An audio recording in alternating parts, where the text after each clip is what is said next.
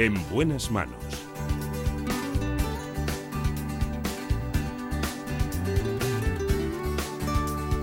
El programa de salud de Onda Cero. Dirige y presenta el doctor Bartolomé Beltrán. Muy buenos días, me alegro mucho de saludarles.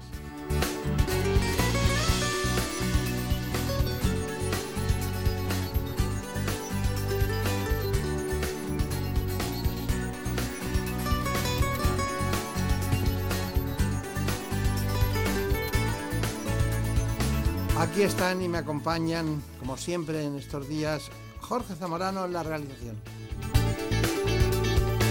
Y Marta López Llorente en la producción general del programa.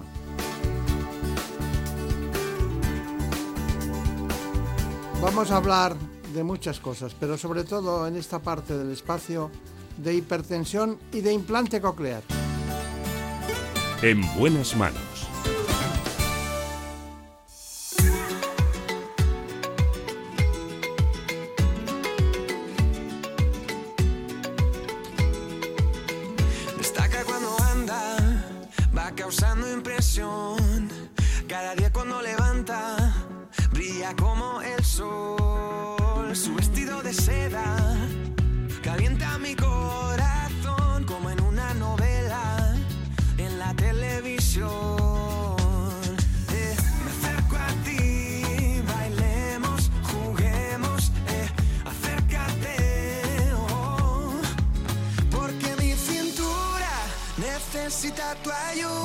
Ayuda. Nos acompaña en esta mañana la nefróloga del Hospital Universitario Puerta de Hierro Majadahonda en Madrid, que es la doctora Esther Rubio. Vamos a hablar de hipertensión.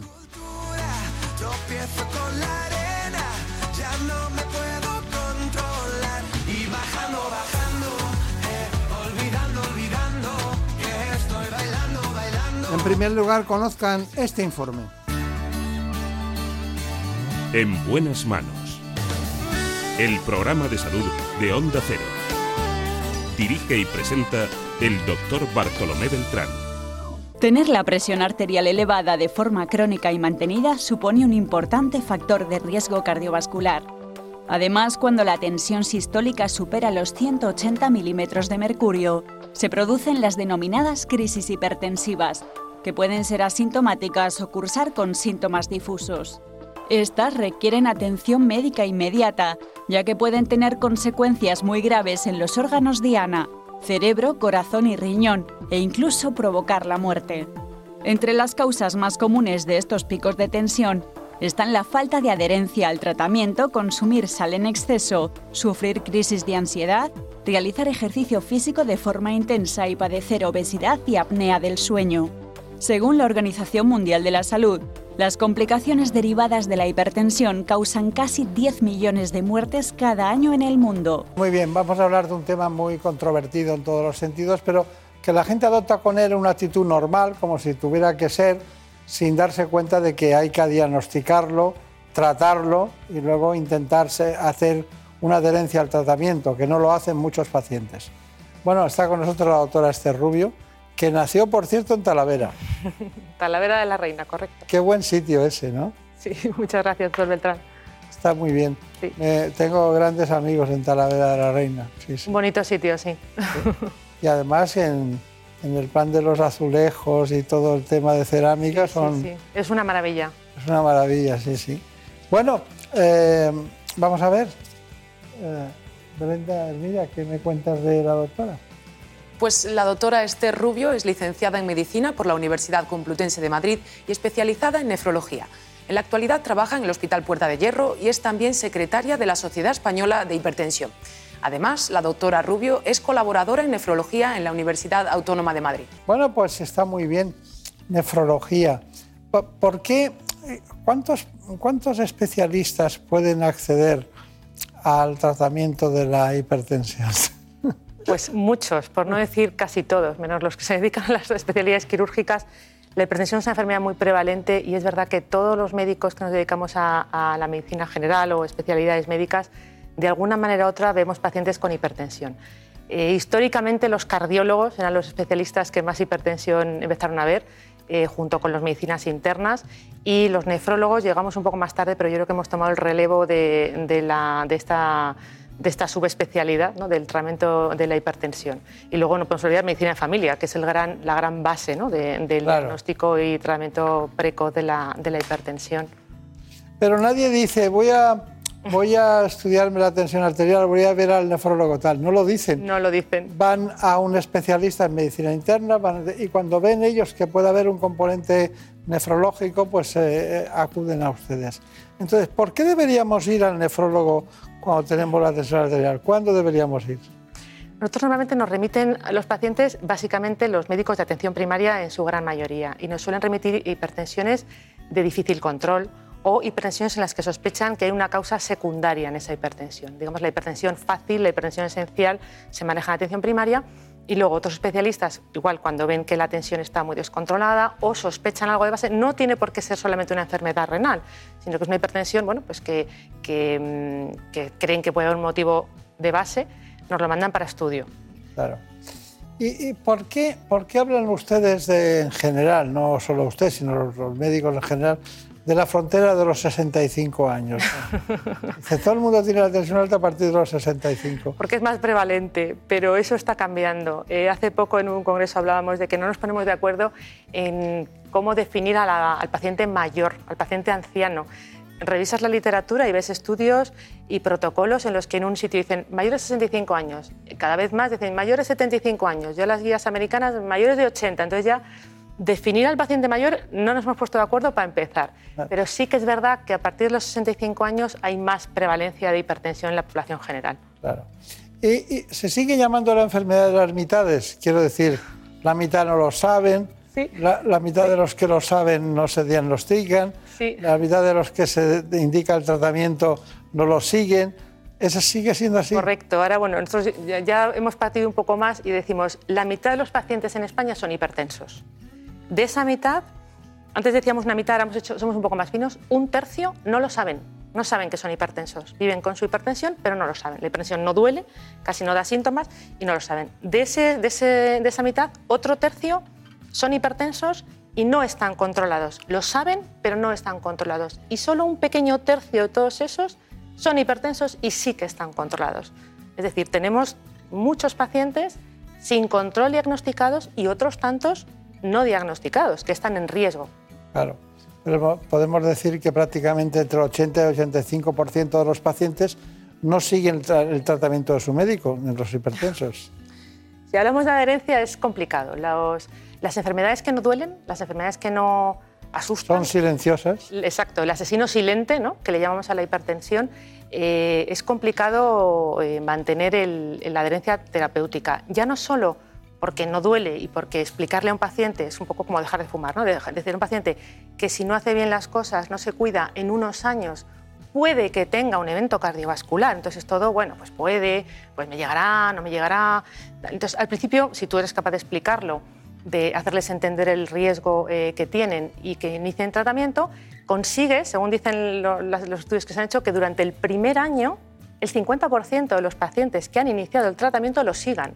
El otro 50 ya lo ha dejado. ¿Por qué lo dejan? Hombre, yo no creo que la gente eh, lo deje voluntariamente ni porque le haga, no, quiera hacer caso al médico.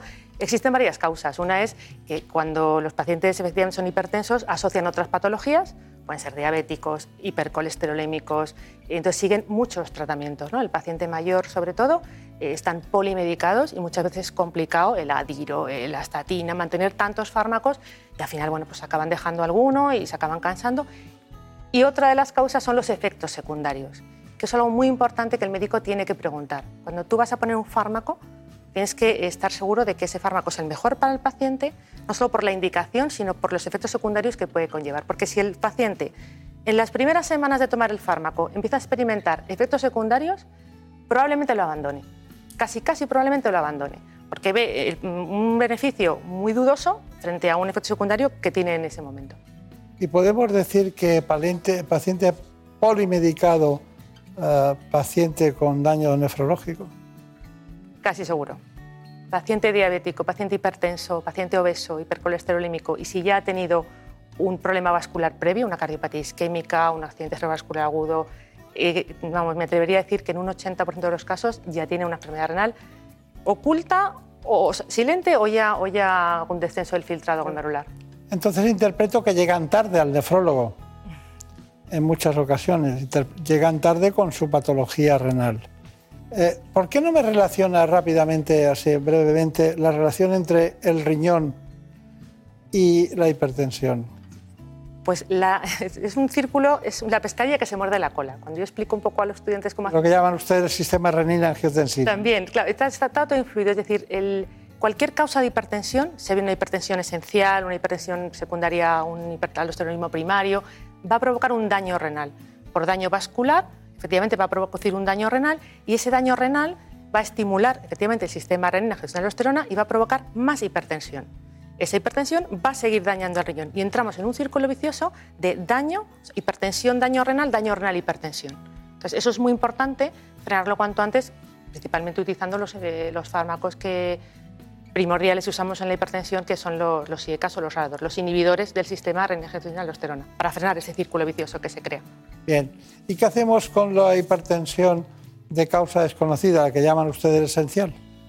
La hipertensión esencial es la más frecuente, es la que vemos en el 90% de la población. Eh, a veces el diagnóstico no es tan fácil, hay que descartar que haya una causa secundaria y hacer, hacer pues, eh, diagnosticarla correctamente conocer el perfil del paciente, si es un paciente que tiene la tensión alta por la mañana, por la tarde, o si es un paciente que, tiene la tensión alta por la noche, y tratarla adecuadamente. Hacer una vigilancia y, por supuesto, lo comentamos, vigilar función renal, hacer un electro anual para vigilar también posible daño cardíaco de la hipertensión y, vigilar las cifras. Claro. Me gustaría preguntarle, realmente eh, cuando el paciente llega a nefrología, da la impresión de que llega ya con un que está perjudicado, ¿no? que llega tarde, tengo la impresión, ¿eh? que llega tarde. Entonces, eh, ¿ustedes qué son capaces de hacer? Es decir, no solo poner las cifras, a un, porque en una unidad de hipertensión puede llevarla a un nefrólogo perfectamente, entonces la lleva y llega el paciente y dice, ¿qué hacen ustedes para ponerle en unas coordenadas normales y corrientes? Es decir, para que tenga una vida normal. Luego hablaremos de las fases que tiene hasta que pueda ocurrir incluso no solo la, hemodiálisis, sino un trasplante renal. O sea, que puede llegar, puede acabar así. Así que cuénteme. Bueno, la verdad es que cada vez atención primaria lo hace mejor y nos derivan los pacientes, eh, tengo que decirlo, mejor, un poquito antes y hay unas guías clínicas que cada vez nos ayudan más a, derivar antes y a que podamos hacer algo antes de que efectivamente ya hayamos perdido la función renal. Pero bueno, cuando tenemos un paciente en la consulta de nefrología y tenemos que mantener, manejar la, hipertensión, son pacientes que normalmente son más difíciles de manejar que la hipertensión esencial eh, de la que hablábamos antes. Entonces, eh, lo más importante para nosotros, y yo creo que es fundamental, es la toma correcta de la presión arterial. El paciente tiene que saber controlarse la presión arterial en casa, cómo tiene que hacerlo, nosotros tenemos que hacerlo bien y es fundamental también hacerles un mapa, una monitorización ambulatoria de la tensión arterial, ponerles una monitorización que nos diga cómo está el paciente. ¿Por qué? Porque hay muchas circunstancias, incluidas la enfermedad renal, que hace que el paciente cambie, digamos, su perfil eh, de hipertensión. Es decir, lo normal, un paciente hipertenso esencial o una persona no hipertensa, sus cifras de tensión arterial durante el día, digamos, están en una media aproximadamente normal y cuando llega la noche hace una caída nocturna que es fisiológica, descansamos y lo normal es que por la noche la tensión caiga. Eso se llama patrón Dipper, que es lo normal, que cae por la noche más de un 10%. ¿Qué ocurre en la enfermedad renal crónica o en pacientes que tienen, por ejemplo, apnea del sueño o que tienen otra hipertensión de otro tipo? Que esa caída nocturna no se da. Y a veces no tienen esa caída, incluso hay algunos pacientes que tienen una elevación de las cifras de tensión arterial en la noche. Y esos pacientes son pacientes de muy alto riesgo cardiovascular. Son pacientes que tienen riesgo de que se levanten con un evento cardiovascular, sea un ictus o un infarto, con lo cual hay que tener especial cuidado en diagnosticar esta circunstancia. Y la única manera de hacerlo que tenemos es poniendo una, una monitorización continua, porque normalmente el paciente no, a las 3 de la mañana no se levanta y si se levanta se asusta para tomarse la presión. Entonces, llevamos, ponemos el cacharrito y cuando tenemos ese registro, no solo nos ayuda a saber cómo está el paciente, incluso si tenemos una hipertensión nocturna, la primera causa que habría que descartar es una apnea obstructiva del sueño, una causa muy frecuente de hipertensión nocturna, sino que a lo mejor podemos ajustar la medicación, lo que hablamos de la cronoterapia. Pues a lo mejor la medicación de por la mañana hay que partirla o incluso ponerla toda en la cena. Hay medicamentos que aunque sabemos que duran 24 horas, el efecto inicial es más potente, con lo cual a lo mejor tiene más interés de un paciente que empieza a partir de las 12 de la noche a elevar tensión o no hace su caída nocturna descansando bien, deberíamos poner un refuerzo nocturno. Está muy bien, está muy bien. Control, control y más control, es lo fundamental. Estamos hablando de hipertensión. Está con nosotros la doctora Esther Rubio, trabaja en la Clínica Puerta de Hierro de Madrid, nos ha explicado desde la nefrología cómo son todas esas cuestiones para ponerles a todos ustedes al día, pero claro, hay algo que es que me decía un gran experto, uno de los fundadores de una sociedad científica en relación con la hipertensión, hace tiempo, mucho tiempo me decía, pero para saber la tensión arterial hay que tomarla. Claro, hay que tomar, y tomarla bien.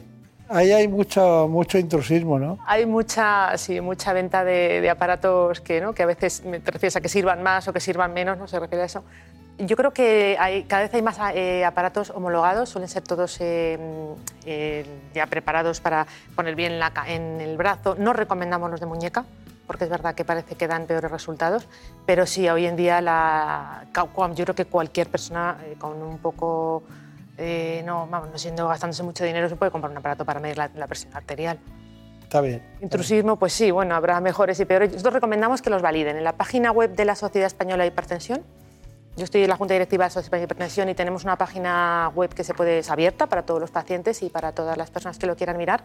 Hay un listado de todos los tensiómetros semiautomáticos que están avalados por la sociedad y bueno, hay muchísimos, de todos los precios, desde cosas muy, muy económicas y muy accesibles hasta cosas ya un poco más claro, claro, esotéricas. Es un elemento de diagnóstico muy personal y que es, fácil ¿no? en todos los sentidos, además de que pueden ir a una clínica. Brenda, mira, eh, hay una cuestión. Eh, ¿El diagnóstico cómo es? Pues cuando el especialista tiene alguna duda de que los datos obtenidos sean totalmente fiables, se pueden proponer métodos diagnósticos alternativos. Les mostramos ahora el AMPA, o lo que es lo mismo, la automedición de la presión arterial del propio paciente en su casa. Veamos cómo debe realizarse. Bueno, pues Eduardo, eh, aquí en consulta la tensión te ha salido un poco alta, ¿vale? Pero como a veces os ponéis nerviosos y no vamos a empezar medicación sin ver si de verdad la necesitas, te voy a mandar unos deberes para casa. Entonces, ¿tienes algún manguito para tomarte la tensión en casa? Sí, mira, mi abuela tiene un aparato de estos, pero que lo usa aquí en la, en la muñeca. No sé si se valdrá. Eh, no, yo te recomiendo que, que, sí que te compres uno semiautomático y de brazo. Es mucho más fiable, ¿vale? Entonces, ¿cómo lo vamos a hacer? Pues tú te vas a tener que tomar la tensión en casa dos veces al día, por la mañana y por la tarde. Entre toma y toma vas a esperar unos dos minutos y te la tienes que tomar tres veces por semana, ¿vale? Los días que estés un poquito más tranquilo. ¿Y la pastilla me la tomo antes o después de...? Siempre antes de tomarnos la medicación antihipertensiva, ¿vale? Entonces vas a apoyar la espalda, vas a separar las piernas y vas a esperar cinco minutos hasta estar tranquilo. Te vas a poner el manguito, asegúrate que el manguito que tengas te apriete bien el brazo y siempre unos dos centímetros por encima de la flexura del codo. Vale. ¿Vale? Y ahí te vas a tomar la tensión dos veces y lo vas a apuntar en un registro que yo te voy a dar. Ah, vale. Entonces, con esas cifras, ¿vale? Veremos si necesitas algún otro estudio ambulatorio o si ya eh, vemos que vas a necesitar algún tipo de medicación. Vale, genial. Pues muy bien. Muchas gracias. Está encantado de que se lo hayan contado perfectamente. Bueno, Brenda, estuviste ahí mucho tiempo en la clínica Puerta de Herrero con siempre con la dificultad de encontrar el momento oportuno para poder hacer las grabaciones. Pero hay otro tipo de mediciones, ¿no? Así que vamos con ellas. Efectivamente, además de las pruebas que acabamos de ver, existe otra prueba denominada MAPA, es decir, la medición ambulatoria de la presión arterial. Como les mostramos a continuación, se trata de un dispositivo que monitoriza la presión arterial durante 24 horas. Esto nos va a ayudar a identificar eh, síndrome como el síndrome de la bata blanca o hipertensión nocturna que es difícil de eh, detectar en la consulta. El aparato en sí es muy sencillito, es como llevar un aparato de tensión las 24 horas, eh, se coloca en el brazo, generalmente el brazo no dominante, el cable pasa por encima del, cuello hasta el aparatito que lleva en la cintura atado a un cinturón. Va realizando las mediciones por el día cada 20 minutos y por la noche cada hora aproximadamente. El paciente lo tiene que llevar, no puede bañarse, evidentemente no se puede mojar, aunque sí, en caso de que necesite ducharse, pues bueno, le enseñamos a quitárselo y ponérselo adecuadamente. A la hora de marcharse el paciente a su casa con el mapa puesto, les entregamos una hojita para que registren las actividades e incidencias que van a tener durante esas 24 horas para que nos ayuden un poco a identificar picos más altos o, no de la tensión. Una vez el paciente se va, vuelve al día siguiente a la consulta, se lo retiro y descargamos en el ordenador eh, todos los datos. Con todos los datos ya, ya es el médico el encargado de valorar las mediciones para el diagnóstico correspondiente. Bueno, es muy interesante todo esto, pero bueno, ambulatoria, en casa, eh, presión arterial, mapa, está muy bien todo eso. Bueno, doctora, eh, a mí me gustaría que me dijera sobre los tratamientos. Eh, ustedes, es decir, no puede uno ir tiene un dolor, va a la farmacia y bueno, un antiálgico o, ya sabe lo de la migraña, el dolor de cabeza, el paracetamol, pero en, este asunto es eh, complicado. Pero ustedes tienen un esquema mental de qué es útil en cada, en cada caso, ¿no? Eh, bueno, yo me acuerdo mucho cuando llegaron los inhibidores de la ECA, ¿eh? de, los, de los antagonistas del calcio, de del lisinopril en un momento determinado, que es muy útil al principio cuando es leve, pero ¿cuál es el esquema que hacen ustedes? Bueno, pues yo creo que lo más importante, hoy en día tenemos muchísimos, muchísimos fármacos para controlar la tensión arterial. La cosa es elegir a qué paciente eh, le va cada uno. Es decir, eh, hay que mirar dos cosas, indicaciones y contraindicaciones. Entonces, tenemos un perfil de pacientes en los que está claro cada indicación.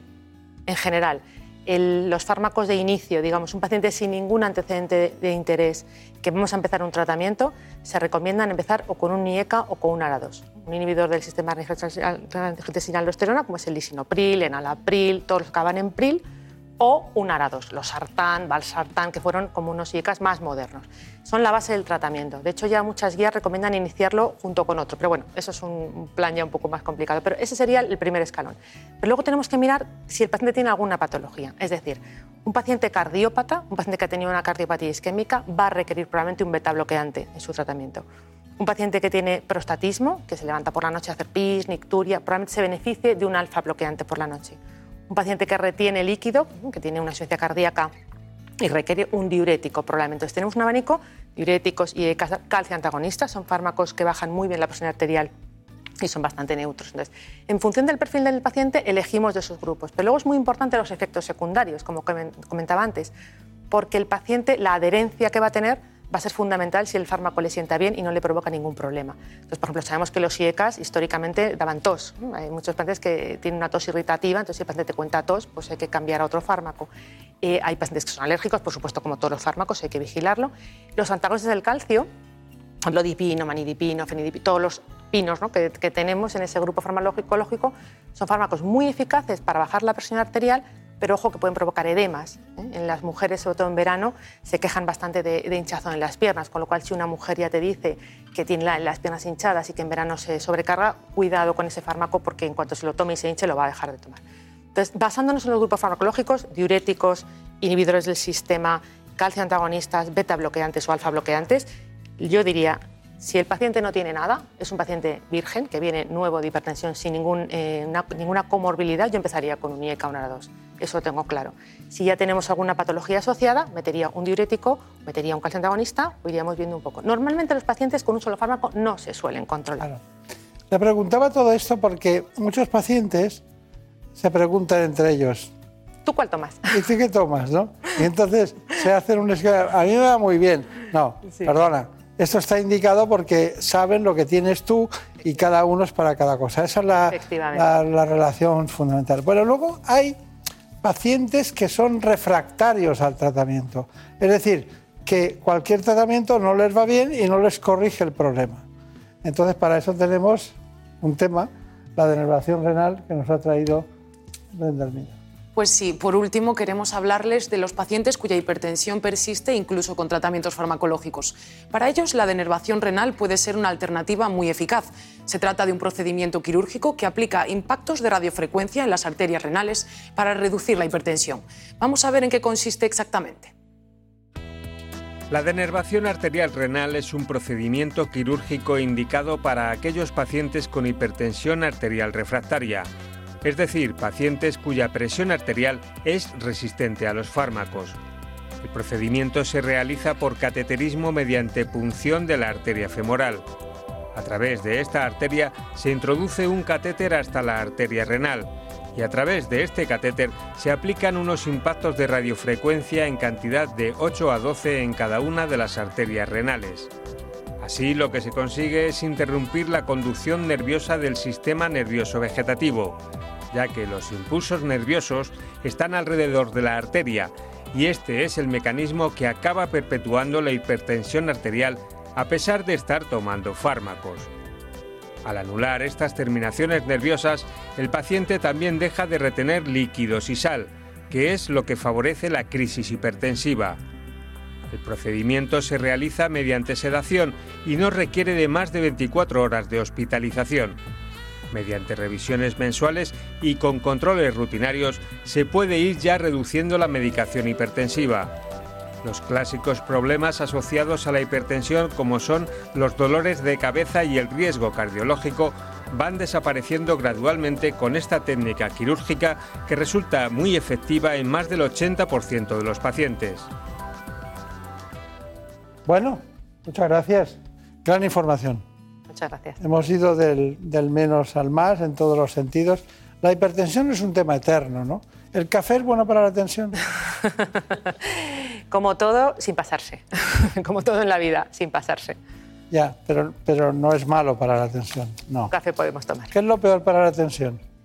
El tabaco, el estrés y diría, bueno, y ya otros factores, eh, la edad, que esa no la podemos cambiar, sí. y, el, y la vida sedentaria. Creo que para mantener la tensión a raya, eh, lo que el paciente una, una salud, eh, no fumar, hacer ejercicio físico, la ingesta de sodio, bajar la ingesta de sal es un tema también eterno que, que luchamos con los pacientes es muy difícil. Claro. Bueno, entonces, eh, como conclusión, ¿cuál es su, lo que la recomendación, diríamos, de tantas cosas que hemos dicho, que recomendaría a los pacientes, a todo el mundo? Yo creo que es importantísimo tomarse la tensión de vez en cuando. Es decir, seas hipertenso diagnosticado o no, tomarte la atención de vez en cuando, cuando vais a hacer el certificado médico o, o, si vas por una farmacia, tomarla, porque solamente te puede dar la alerta y es muy fácil diagnosticar la hipertensión. Hacerle caso. Si te sale una tensión elevada en un sitio, repetirla, no olvidarlo y acercarte a atención primaria, comentarlo. Que te hagan un buen estudio, una buena toma de tensión arterial y, si es necesario, empezar con medicación eh, cuanto antes. Hay que tener en cuenta que normalmente esta medicación es para siempre y eso es difícil de concienciar a los pacientes, pero si consiguiéramos tratar a los pacientes hipertensos y controlarlos, cosa que como hemos comentado pues estamos muy lejos de conseguirlo, disminuiríamos los eventos cardiovasculares en más de un 20% en España. Entonces la morbimortalidad cardiovascular disminuiría, o sea, eh, los ictus, los infartos, lo que nos condiciona la, la calidad y la cantidad de vida, probablemente disminuiría. Que somos tontos. Un poco. Lo fácil que sería.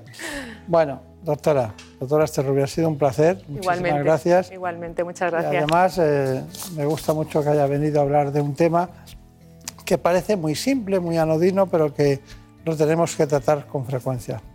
María Montiel, muchas gracias. gracias.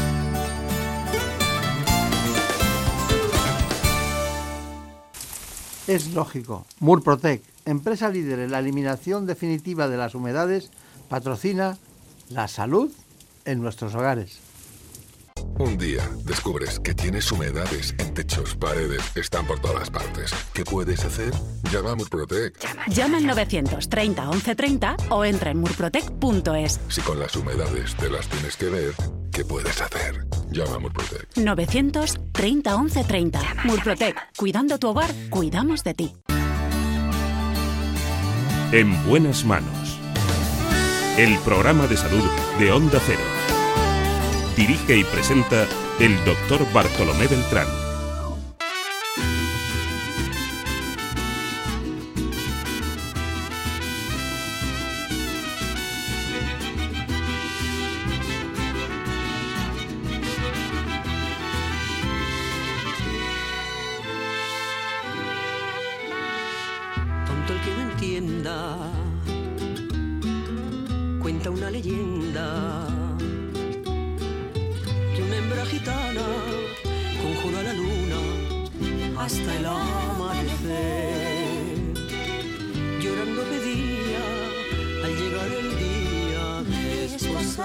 Mejorar ahora la calidad de vida de los pacientes que tienen problemas de oído. Tendrás a tu oído. Para eso están los implantes cocleares. Desde el cielo habló la luna llena. Acudimos al doctor Luis eh, La Saleta, que es otorrinolaringólogo del Hospital Universitario La Paz en Madrid. En buenas manos. El programa de salud de Onda Cero. Dirige y presenta el doctor Bartolomé Beltrán. La pérdida auditiva es una de las patologías más frecuentes en los recién nacidos. En España se calcula que 5 de cada 1000 bebés tienen algún problema de audición. Trastornos que si no se tratan a tiempo pueden influir en su desarrollo intelectual, psicológico y social. Pero a veces estos problemas no se detectan hasta pasado el año de vida. Cuando un bebé tiene un problema de audición, hay que ponerle solución cuanto antes para evitar retrasos y problemas del habla. Uno de los tratamientos es el implante coclear, que se puede usar desde los primeros meses de vida. Consiste en un dispositivo electrónico de alta tecnología que permite volver a oír a las personas con sordera severa o profunda. Transforman los sonidos en impulsos eléctricos que estimulan el nervio auditivo y envían el sonido al cerebro. Más de 18.000 personas en España, niños y adultos, se han sometido a esta técnica y además de recuperar la capacidad auditiva, pueden hablar con más claridad y comprender el lenguaje. El implante coclear es un tratamiento seguro, fiable y eficaz. Estamos aquí con uno de los grandes especialistas, que lo son para todos nosotros, grandes especialistas, pero Luis La Saleta nos ha ayudado mucho en este espacio para conocer los datos más fundamentales del implante coclear. Enseguida hablamos con él, pero antes me gustaría que Brenda Hermina nos dijera quién es el doctor La Saleta. Pues el doctor Luis Lasaleta es otorrinolaringólogo del Hospital Universitario de La Paz y del Hospital Universitario Quirón Salud de Madrid. Es también doctor en Medicina y Cirugía por la Universidad Complutense de Madrid y profesor asociado del Departamento de Cirugía de la Universidad Autónoma. Además, desarrolla su actividad profesional dedicado fundamentalmente a los problemas del oído y la audición y tiene formación específica en tumores de la base del cráneo y las soluciones quirúrgicas para la sordera, incluyendo implantes cocleares, implantes de oído medio e implantes de conducción ósea y cirugía del nervio facial. Y sepan que el doctor La Saleta se ha formado en el Hospital de Lille, en Francia, en el House Ear Institute de Los Ángeles y en el Grupo Otológico de Piacenza, en Italia. Bueno, pues aquí estamos, ¿no? Eh, ¿Era necesario ir a Italia? Bueno, ahí hay un grupo muy, fuerte dirigido por el profesor Mario Sana eh, que tiene una tradición enorme en toda la cirugía del oído y de alguna forma se ha convertido como la, la meca para los otólogos. Todo el mundo que se precie como otólogo tiene que ir al menos una vez en la vida a Piacenza. ¿Y es cierto que fue en 1957 que se empezaron con esta disciplina del implante coclear en Estados Unidos? Es verdad que ahí se hicieron los, los primeros intentos. El primer implante coclear eh, tenía un tamaño mayor que el de esta mesa. Fue la colaboración de un otólogo, eh, Bill House, con un ingeniero de la NASA eh, y el paciente tenía que estar pegado a la mesa para, para oír. Pero eso fue solo el, primer intento. A partir de ahí se han ido desarrollando y se puede decir que desde los años 80, 90, más 90 en, en España se han ido popularizando como una solución, una solución para los pacientes que ya tienen una sordera profunda bilateral. Y, el- en España el, eh, lo más emblemático fue eh, la clínica que montó, creo que fue el doctor García Ibáñez, ¿no? Sí, el doctor García Ibáñez tuvo el, el privilegio de ser el primer cirujano que en España colocó un implante coclear. Fue en el 85 o algo así. Sí, fue en los años och- 80, eh, no recuerdo exactamente el, el año, pero ya digo que a partir de los años 90 más o menos fue cuando ya se popularizó en toda España. Claro, claro. Bueno, eh, un implante coclear. Eh, ¿Me puede definir cuándo es necesario poner un implante coclear? ¿Cuándo se diagnostica la necesidad?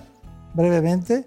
Y luego, ¿en qué consiste un implante coclear? Sí, porque, claro, la transmisión para transformar los, los- los estímulos eh, eléctricos o, o lo que oímos, transformarlo en algo que podamos percibir como propio dentro del, del cerebro, eso tiene una transmisión que no puede ser toda interna, tiene que haber una parte exterior y una parte interior, ¿no? Exacto. Eh, lo que diferencia fundamentalmente al audífono, que es el paso previo del implante coclear, es que el audífono amplifica la energía sonora. el salto cualitativo, el implante coclear, supone que ya no es que vayamos a amplificar la energía sonora, sino que vamos a transformar esa energía sonora en pulsos eléctricos que van a ser eh, transmitidos desde un electrodo que se coloca dentro de la cóclea directamente al nervio auditivo. Entonces, ¿cuándo son necesarios estos dispositivos? Pues cuando ya no llegamos con un audífono convencional. Cuando alguien tiene una sordera severa o profunda en la que el mejor audífono bien adaptado no da la suficiente discriminación, es cuando ya debemos dar un paso más e irnos al implante coclear. Está, está bien, pero tenemos muchas preguntas. ¿Hay alguna así clave de este tema? Bueno, nos ha escrito para saber qué condiciones tiene que cumplir para poder ponerse un implante coclear. Bueno, el- la, la condición fundamental es una condición del punto de vista audiológica. Eh, tenemos que tener una sordera severa o profunda bilateral. Y si se cumplen esas condiciones, simplemente hay que hacer algunas pruebas de imagen, hay que hacer por un lado un escáner y hay que hacer una resonancia magnética para ver que el paciente, por un lado, tiene una cóclea permeable donde vamos a poder colocar el implante y por otro lado, que tiene un nervio auditivo que va a ser capaz de transmitir ese impulso eléctrico desde la cóclea hasta el cerebro. Si la cóclea no existe o no es permeable o si no hay eh, un nervio auditivo normal, entonces el implante coclear no vale, tendríamos que pensar en otra solución. Está bien, está bien. ¿Cuándo, ¿Usted cuál ha sido el implante coclear en una edad más joven, más pequeña que ha puesto? Bueno, esa es una pregunta interesante porque el implante debe colocarse lo antes posible. Lo antes posible porque tenemos un tiempo limitado, una plasticidad cerebral limitada en los niños para adquirir el lenguaje. A veces se nos olvida que el, el lenguaje no es algo que heredemos de nuestros padres, es algo que adquirimos y para adquirir el lenguaje hace falta oír. Con lo cual debemos implantar a los niños lo antes posible siempre que se haya establecido ese diagnóstico de hipoacusia profunda bilateral. Habi- Habitualmente se hace en torno al año, a los- un año, dos años es una edad razonable.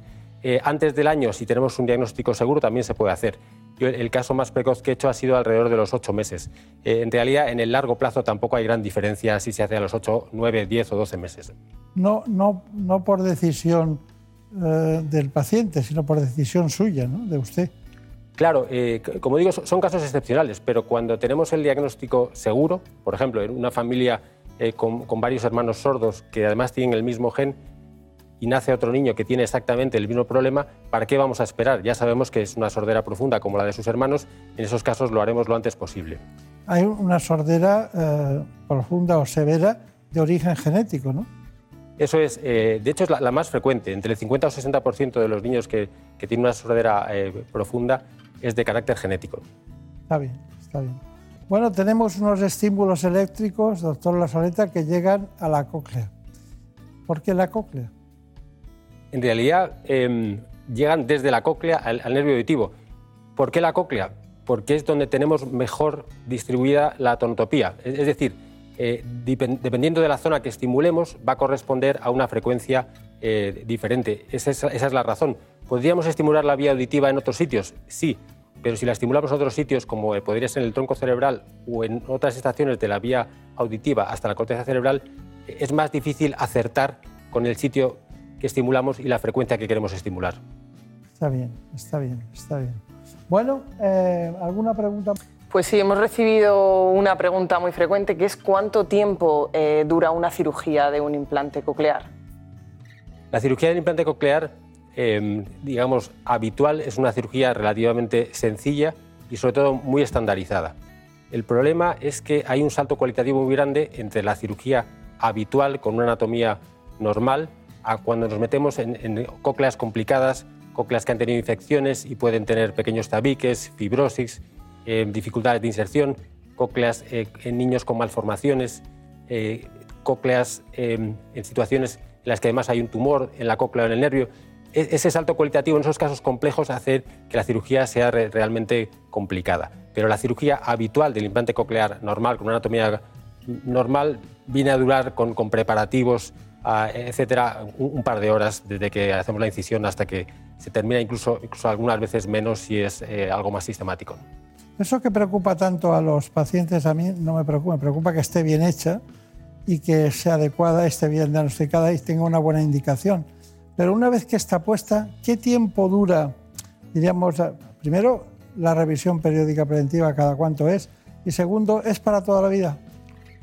Claro, son, muchas preguntas en, en- en una. Dos. En, en realidad, em, hay que tener en cuenta que hemos hablado antes de que el implante coclear supone una forma diferente de, de estimular la vía auditiva. Y eso supone que una vez que se conecta, no vamos a oír normalmente como oiríamos con un audífono que nos amplifica el sonido. El implante coclear requiere hacer programaciones y requiere una rehabilitación.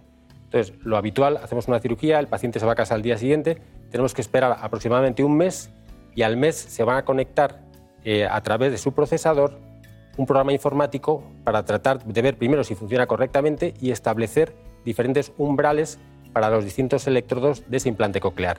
A partir de ahí el paciente empieza a oír, suelen describir al principio que es un sonido un, poco metálico, algunos cuentan que es como, como si estuvieran oyendo al pato Donald y poco a poco con las distintas programaciones y con la rehabilitación, que es absolutamente fundamental y sobre todo en, los niños, van poco a poco eh, oyendo como oían antes en el caso de los adultos y en el caso de los niños van a ser capaces de aprender a hablar con el implante.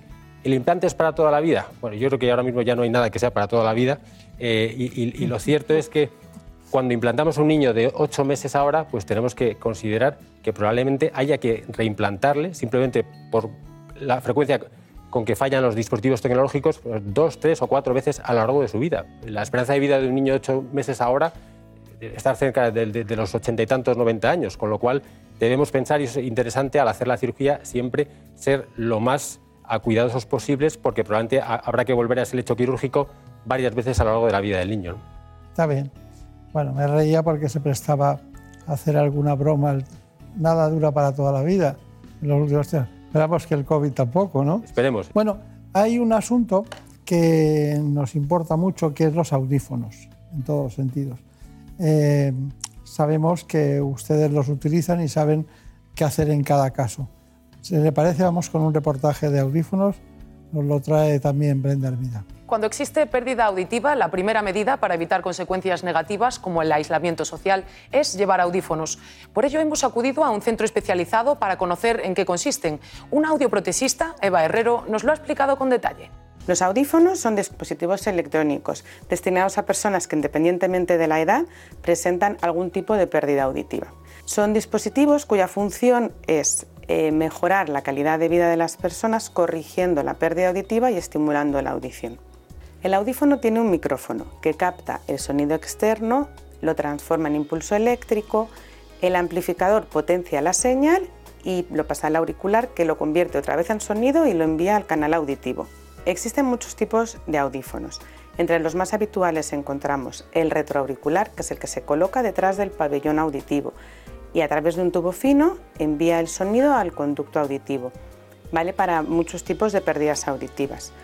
El audífono intracanal, que se aloja completamente dentro del conducto auditivo, y el audífono RIC, que tiene el auricular muy chiquitito dentro del conducto auditivo y el amplificador también es pequeño y está detrás del pabellón. Habitualmente la pérdida auditiva es bilateral. Empezamos a perder audición de un oído y el otro se encuentra con en una situación muy parecida, por lo que los audioprotesistas solemos indicar poner dos audífonos para que sea una adaptación lo más correcta posible y poda- podamos corregir y mejorar nuestra calidad de vida. El día que realizamos la primera adaptación de los audífonos, le damos unas pautas al usuario para que se vaya acostumbrando a utilizar los audífonos en los distintos ambientes en los que se mueve. Aparte, programamos distintas revisiones para seguir un control y una evaluación para conseguir la mejor calidad auditiva. La familia es el primer filtro que nos encontramos cuando empezamos a perder audición. Eh, con ellos lo que vemos es que eh, si empezamos a oír mal, tenemos que pedirles que nos repitan palabras, no entendemos bien las conversaciones, pedimos que nos suban el volumen de la televisión. Por eso es muy importante que los familiares, cuando detectan que una persona empieza a perder audición, le animen para realizar un estudio auditivo y corregir la pérdida auditiva, porque de esta forma podemos mejorar nuestra calidad de vida. Bueno, pero cada paciente es único en, su caso, ¿no? Cada paciente tiene una dimensión, tiene un problema, tiene una, toda una estructura determinada y tienen que aplicarlo ustedes según conviene. Por eso todos tienen un cuadro clínico. Brenda Hermida, vamos con eso.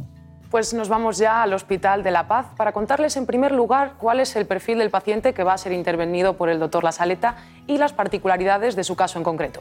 Se lo mostramos. Se trata de un paciente de 69 años que tiene una pérdida de audición progresiva. Lleva muchos años oyendo mal, ha buscado distintas soluciones, lleva audífonos, pero entiende muy mal y necesita una solución alternativa. Y esa solución es el implante coclear. El implante coclear está indicado cuando tenemos una pérdida de audición profunda donde ya no llega el mejor audífono adaptado. Es el último escalón de los tratamientos de la sordera. Cuando ya no nos valen los audífonos mejor adaptados, tenemos que recurrir no solo a amplificar el sonido, sino a convertir señales acústicas en señales eléctricas. Y eso es lo que hace el implante. ¿Qué tiene de curioso este caso? Que además de la pérdida de audición, este paciente tiene un tumor. Tiene un tumor en el nervio auditivo izquierdo.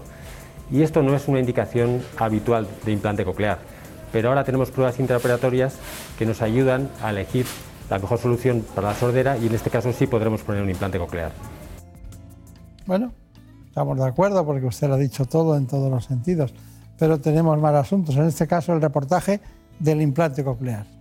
Pues ahora ya sí, como es habitual, nos adentramos en el quirófano para presenciar la intervención que les estamos contando.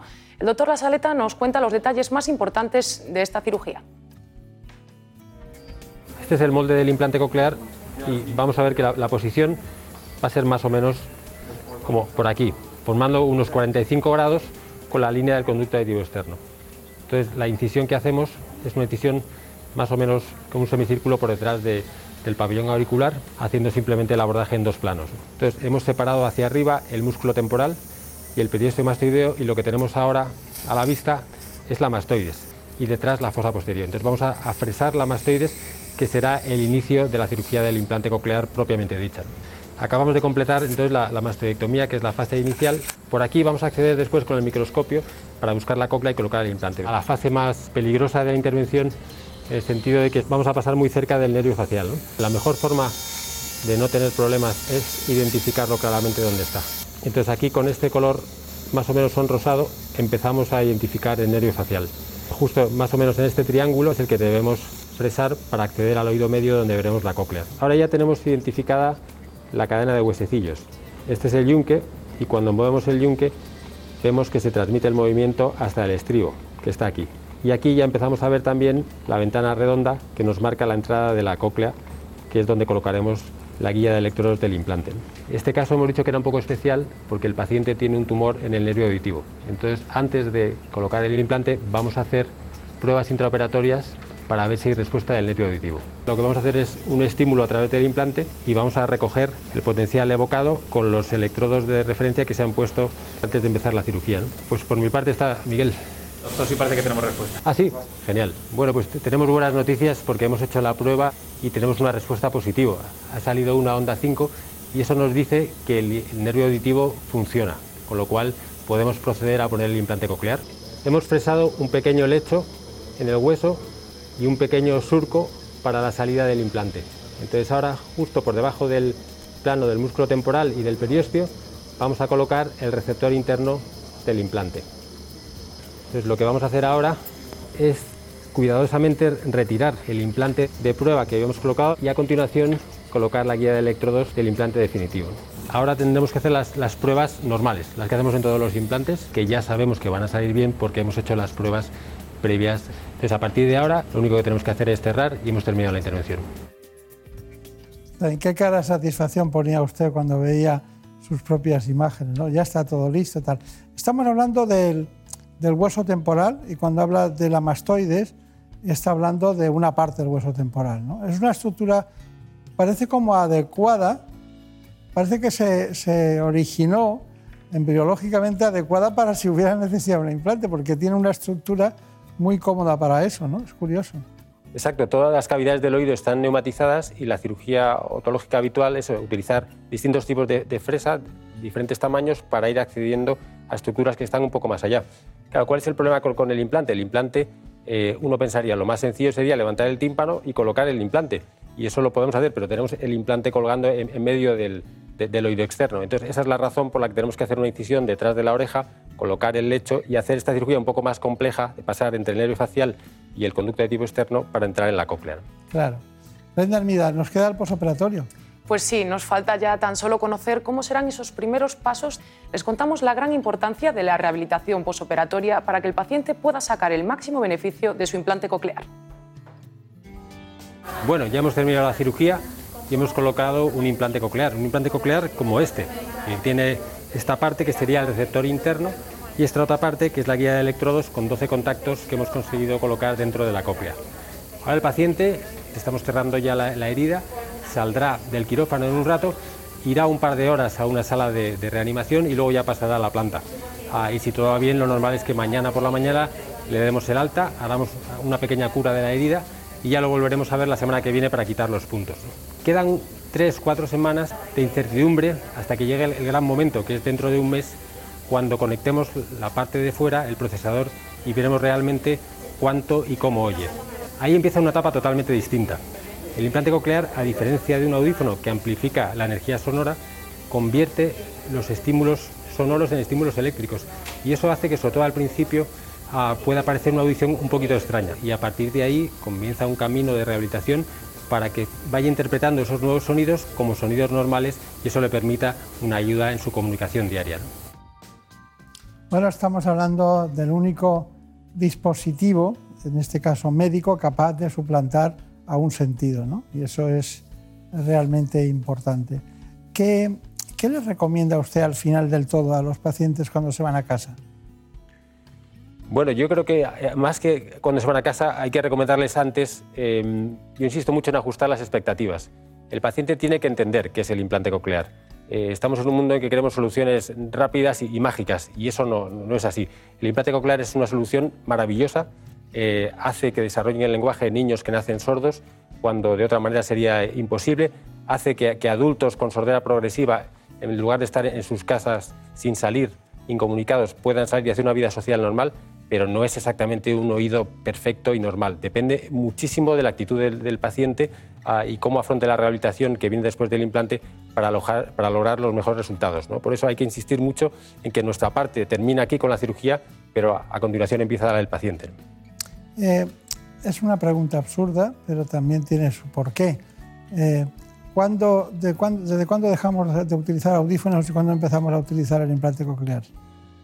Es una pregunta eh, muy interesante porque es que además eh, puede tener incluso connotaciones eh, políticas y, económicas, pero sin entrar desde luego en, eso, el límite, sin fijarnos en, umbrales, sin fijarnos en, números, el límite es cuando el paciente ya con los mejores audífonos no está a gusto. Cuando ya con, eso, con unos audífonos buenos, bien adaptados en, un sitio con un buen profesional, es el propio profesional del- del audífono el que te dice, mira, ya no, no puedo más, este paciente necesita un escalón más. Y es ahí cuando tenemos que pensar en el implante coclear.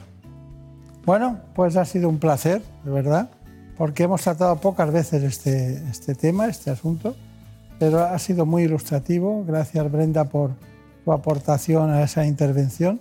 Lo hemos visto prácticamente que dan ganas de decir, bueno, pues cómo vamos a estar sordos si tenemos esta posibilidad, ¿no? En todos los sentidos. Así que mucha suerte y muchas gracias. En buenas manos.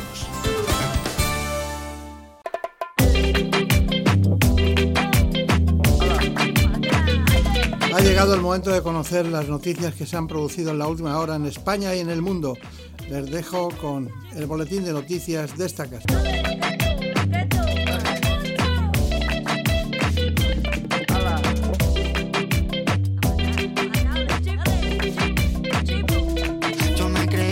el más cabrón, pero me estoy notando el corazón. Estás apretando mucho, mami, déjalo. Si quieres te doy la razón. Yo lo único que quiero es largarme de aquí. Me da igual dónde puedes elegir. Algún día dentro de poco me voy a arrepentir de haberte confesado lo que me hace sufrir. Tú me dejaste de querer cuando menos lo esperaba.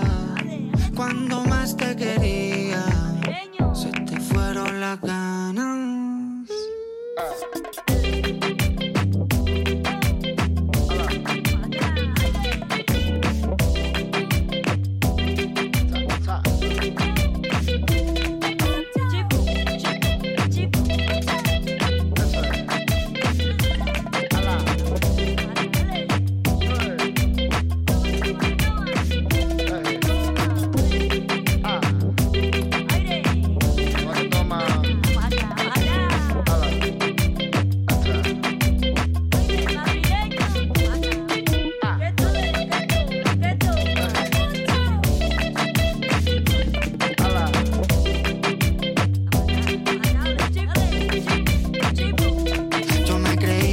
Más cabrón, pero me estoy notando el corazón. Estás apretando mucho, mami, déjalo. Si quieres te doy la razón. Yo lo único que quiero es largarme de aquí. Me da igual dónde puedes elegir. Algún día dentro de poco me voy a arrepentir de haberte confesado lo que me hace sufrir. Tú me dejaste de querer cuando menos lo esperaba. Cuando más te quería, fueron las ganas.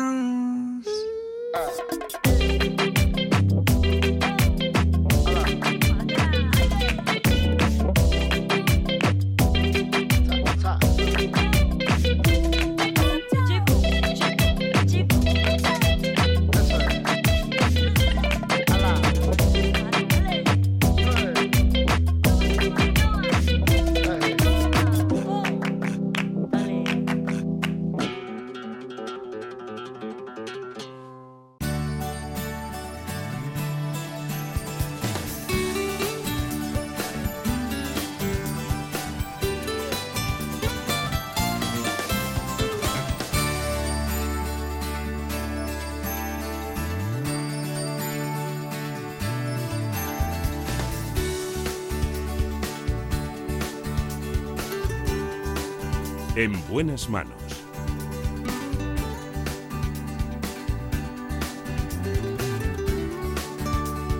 El programa de salud de Onda Cero. Dirige y presenta el doctor Bartolomé Beltrán.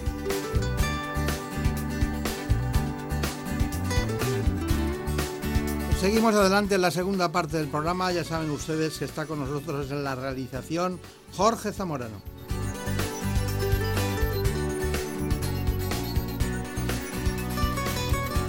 La producción, como siempre, Marta López Llorente.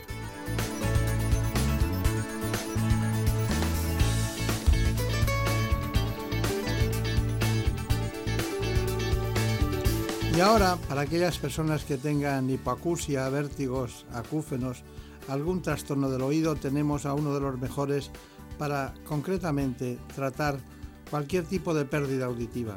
Se trata del doctor Néstor Galindo.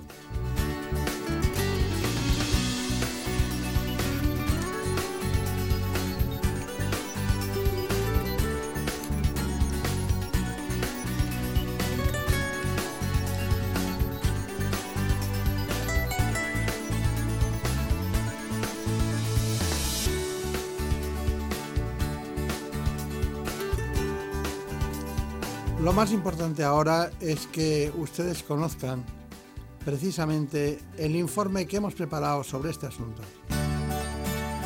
En buenas manos.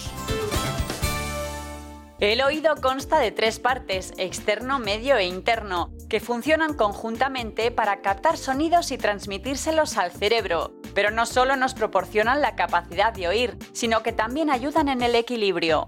Por ello, las enfermedades del oído, además de problemas de audición y dolor, pueden provocar un mareo intenso. Según la Organización Mundial de la Salud, en el mundo hay 360 millones de personas con pérdida auditiva discapacitante, cerca del 6% de la población. Un problema que puede ser congénito desde el nacimiento o adquirido, debido a distintas causas como la edad, infecciones, lesiones, exposición a altos niveles de ruido o tumores.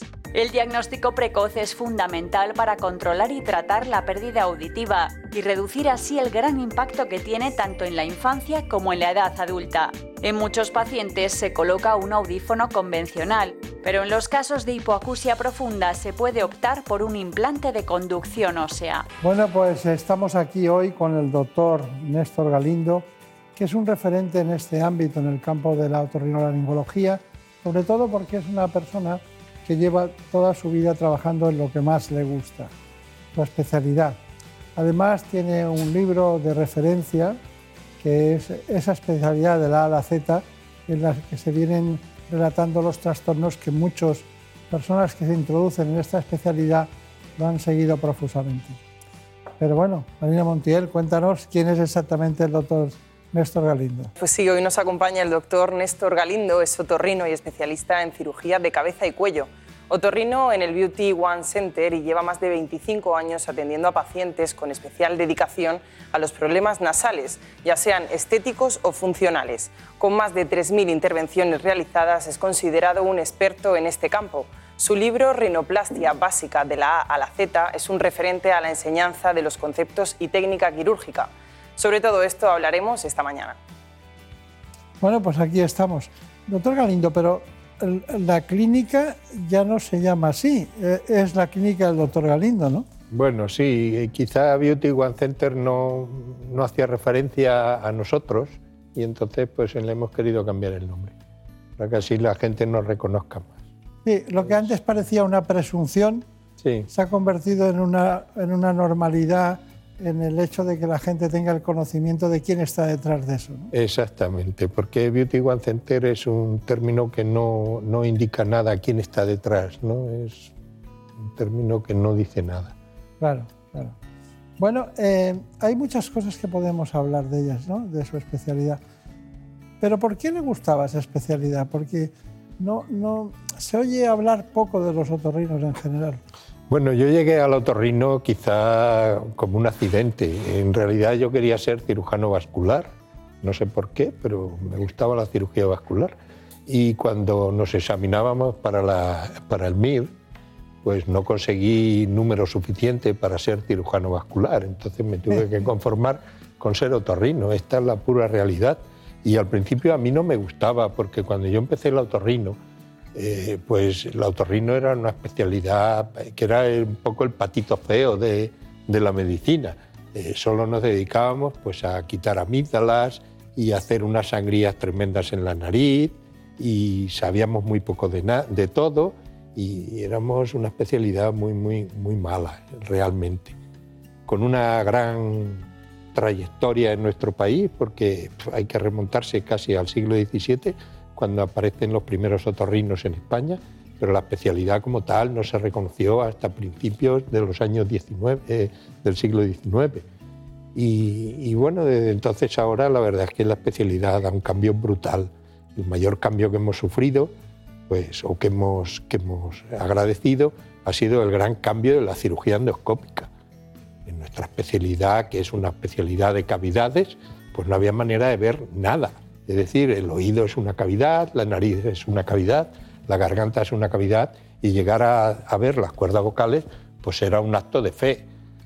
Mm, quiero recordar al maestro de canto, Manuel García, que fue el que inventó el espejillo laringio para verse él sus propias cuerdas vocales. Es decir, que el autorrino en realidad ha sido una especialidad muy poco científica durante eh, toda la historia y han sido eh, la aplicación de otros inventos, de otras especialidades o de otra tecnología la que el otorrino se ha, se ha adueñado de ella. Pero en realidad eh, yo no empecé el otorrino porque me gustase el otorrino, ni tampoco era familia de otorrinos, fue un puro accidente. Bueno, no fue mal accidente ese, ¿no? Bueno, Al final, ¿no? Creo que ahora no me cambiaría por ninguna especialidad del mundo, ¿eh? por Ya. ninguna. Ya, ya, ya. Porque, si me permites, puedo decir a favor de la otorrinolaringología que es una especialidad muy amplia. Tenemos 18 subespecialidades. Es decir, hay gente en la otorrino que solo se dedica al oído, hay gente que solo se dedica a la alergia nasal, hay gente que solo se dedica a la investigación, hay gente que solo se dedica a la cirugía oncológica. O sea, un campo tremendo al que hemos aportado ahora últimamente, pues como tú decías, la rinoplastia estética, toda la cirugía estética de, del macizo facial. El otorrino ahora pues, se dedica a hacer lifting, se dedica a hacer trasplantes de pelo y se dedica a hacer otoplastias y rinoplastias Claro. y todo lo que conlleva pues, la cirugía estética de cabeza y cuello. A mí me sorprende mucho que, bueno, primero usted no eligió mal el, el vascular cuando pensó en él, porque en aquellos momentos en España, en esos momentos, los grandes vasculares estaban en Cataluña, Martorell y Capdevila y todo este tipo de gente que luego acabaron en el Hospital General de Asturias y eran grandes profesores de una especialidad poco conocida y Muy que ellos, nueva. y ellos le dieron luz y era como lo gran, la gran novedad, ¿no? Bueno, Claro, o sea, eh, que no eligió usted mal. no Si eligió- me permites un inciso, estás hablando de Capdevila y de toda esta gente que eh, eh, mi primo, eh, Teodoro Lázaro, al que tú has conocido, Sí. eh, fue el primer cirujano vascular formado en, en el Hospital General de Asturias. Y, y para mí era un referente, mi primo. Sí. Entonces yo quería ser, eh, imitar a mi primo. Y mi primo era un cabecilla Encima de la cirugía tenía, vascular. encima tenía un primo, además de esa inclinación. Bueno, a lo que íbamos, eh, la otorrinolaringología. Yo hace poco eh, incluso vi un libro de septoplastia. Y también, eso es un tema, septoplastia. Y por otro, otro tema era que siempre los cirujanos plásticos que hacían rinoplastia, muchos se acompañaban de un otorrinolaringólogo para, diríamos, ser más perfectos en la ejecución quirúrgica. ¿no? ¿Qué me dice de esos dos conceptos? Septoplastia y luego el acompañamiento de los, de los cirujanos estéticos, Sí. Hoy no están tanto. Hubo, un momento en que la cirugía de la nariz era un poco la cirugía mirando al tendido, ¿verdad? Porque no, tendríamos, no teníamos buena iluminación, no conocíamos la fisiología nasal como la conocemos hoy día, y entonces lo que se hacían eran cirugías un poco de batalla, lo que se llamó la septoplastia. La septoplastia es una cirugía eh, destructiva.